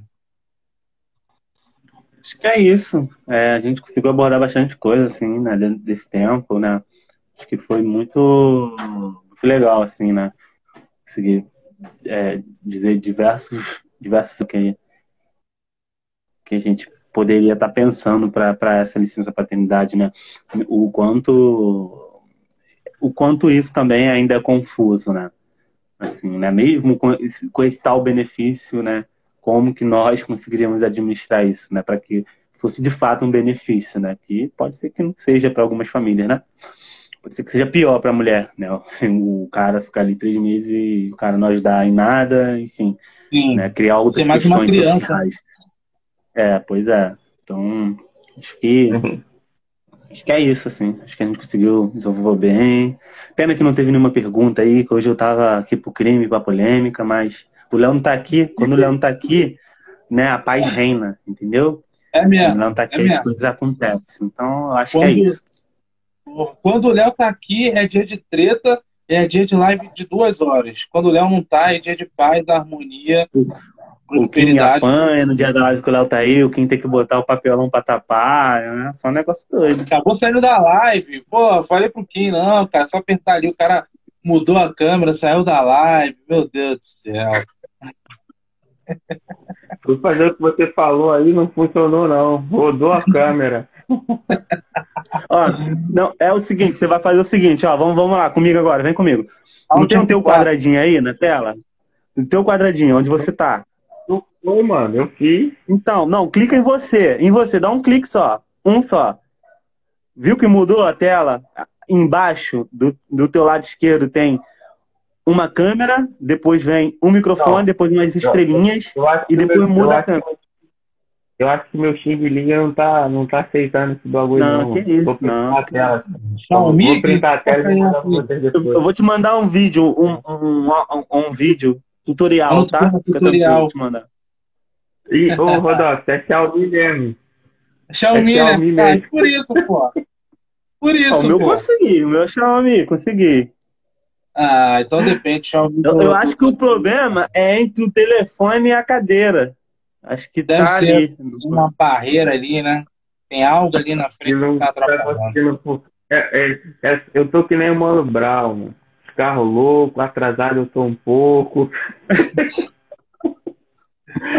É isso. Então é isso, galera. Internet, Mandar um abraço. Cassete, carro louco. É, Tô atrasado abraço também pra Carol, que entrou por ali, o Hugo, a Carol, minha Samila irmã. entrou, Carol, tua irmã, né? Samila também entrou, o Hugo também entrou. Então, mandar um abraço pra todo mundo. Já tá finalizando a nossa live aqui. Tá? Mais uma vez. Vai virar podcast. Daqui a pouquinho já vai estar lá no Spotify, podcast do Rodox. Você vai estar ouvindo aí desde o início. E vai estar uma parada bem maneira. Aproveita e já segue aí, o Marco. Já tá aqui, ó. Só você olhar aqui na nossa live, já vai estar o, o perfil aqui do Marco. Também aproveitar e seguir nosso amigo Sérgio Batista também. Segue lá, no segue nosso- lá que vai ter novidade. Essa semana aí o pai tá voltando como? Daquele jeito, naquele ritmo. Tá? Só um somzinho novo? Também, várias coisas. Várias paradas, né? Várias Tá coisas. certo. Mês, que vem, se Deus quiser, tem som novo aí, meu bem. Então Vamos lá. é isso. E aí, Kim, quando é que tem som novo? Cara, Tá velho, tá falar, cansado. eu tô, eu tô, não, mano, papo reto, tô com o álbum pronto. Eu, porque eu escrevi, eu escrevi o, o, a mix, né? E aí já tinha um outro. Só que assim, é, eu tô outra vibe, tô com o coração em outras coisas. Aí pra não fazer sem botar sentimento igual o Martin D, não vale a pena. Então, tá parado. Não, tá certo, tá certo. Tem que fazer as paradas com o coração mesmo, botar um sentimento na parada, que com certeza vai ser muito melhor. Então, valeu, cara. Chegando uma hora de live e é isso. É isso. É, mês que vem, vamos estar entrando aí com mais uma live né, em dezembro para finalizar o ano. É, depois eu vou abrir uma enquete nos stories aqui do Instagram. Você pode estar. Vai, enquete não, uma pergunta.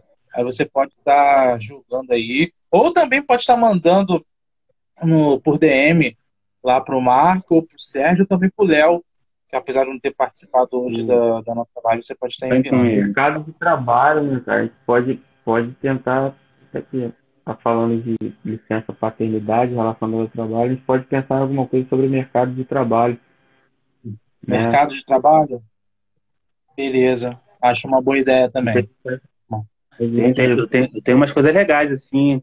né? Enfim, depois a gente vai conversar sobre isso. Sei, sei. Depois a gente conversa lá no nosso grupinho lá, a gente vê. Então, Panelinha, É isso, panela, panela. panelinha, panelinha, até a próxima. Panela. Irmão, Irmão, aprende uma coisa, eu aprendi isso, nunca mais esqueci. Só reclama da panela quem tá fora dela, Rodox. Claro, Só quem pô. tá fora da panela reclama dela. Obrigado aí, gente. Valeu, Boa noite galera. aí pra Forte todo abraço. mundo vocês. Até mais, família. Tamo junto. Rapaz. Abraço.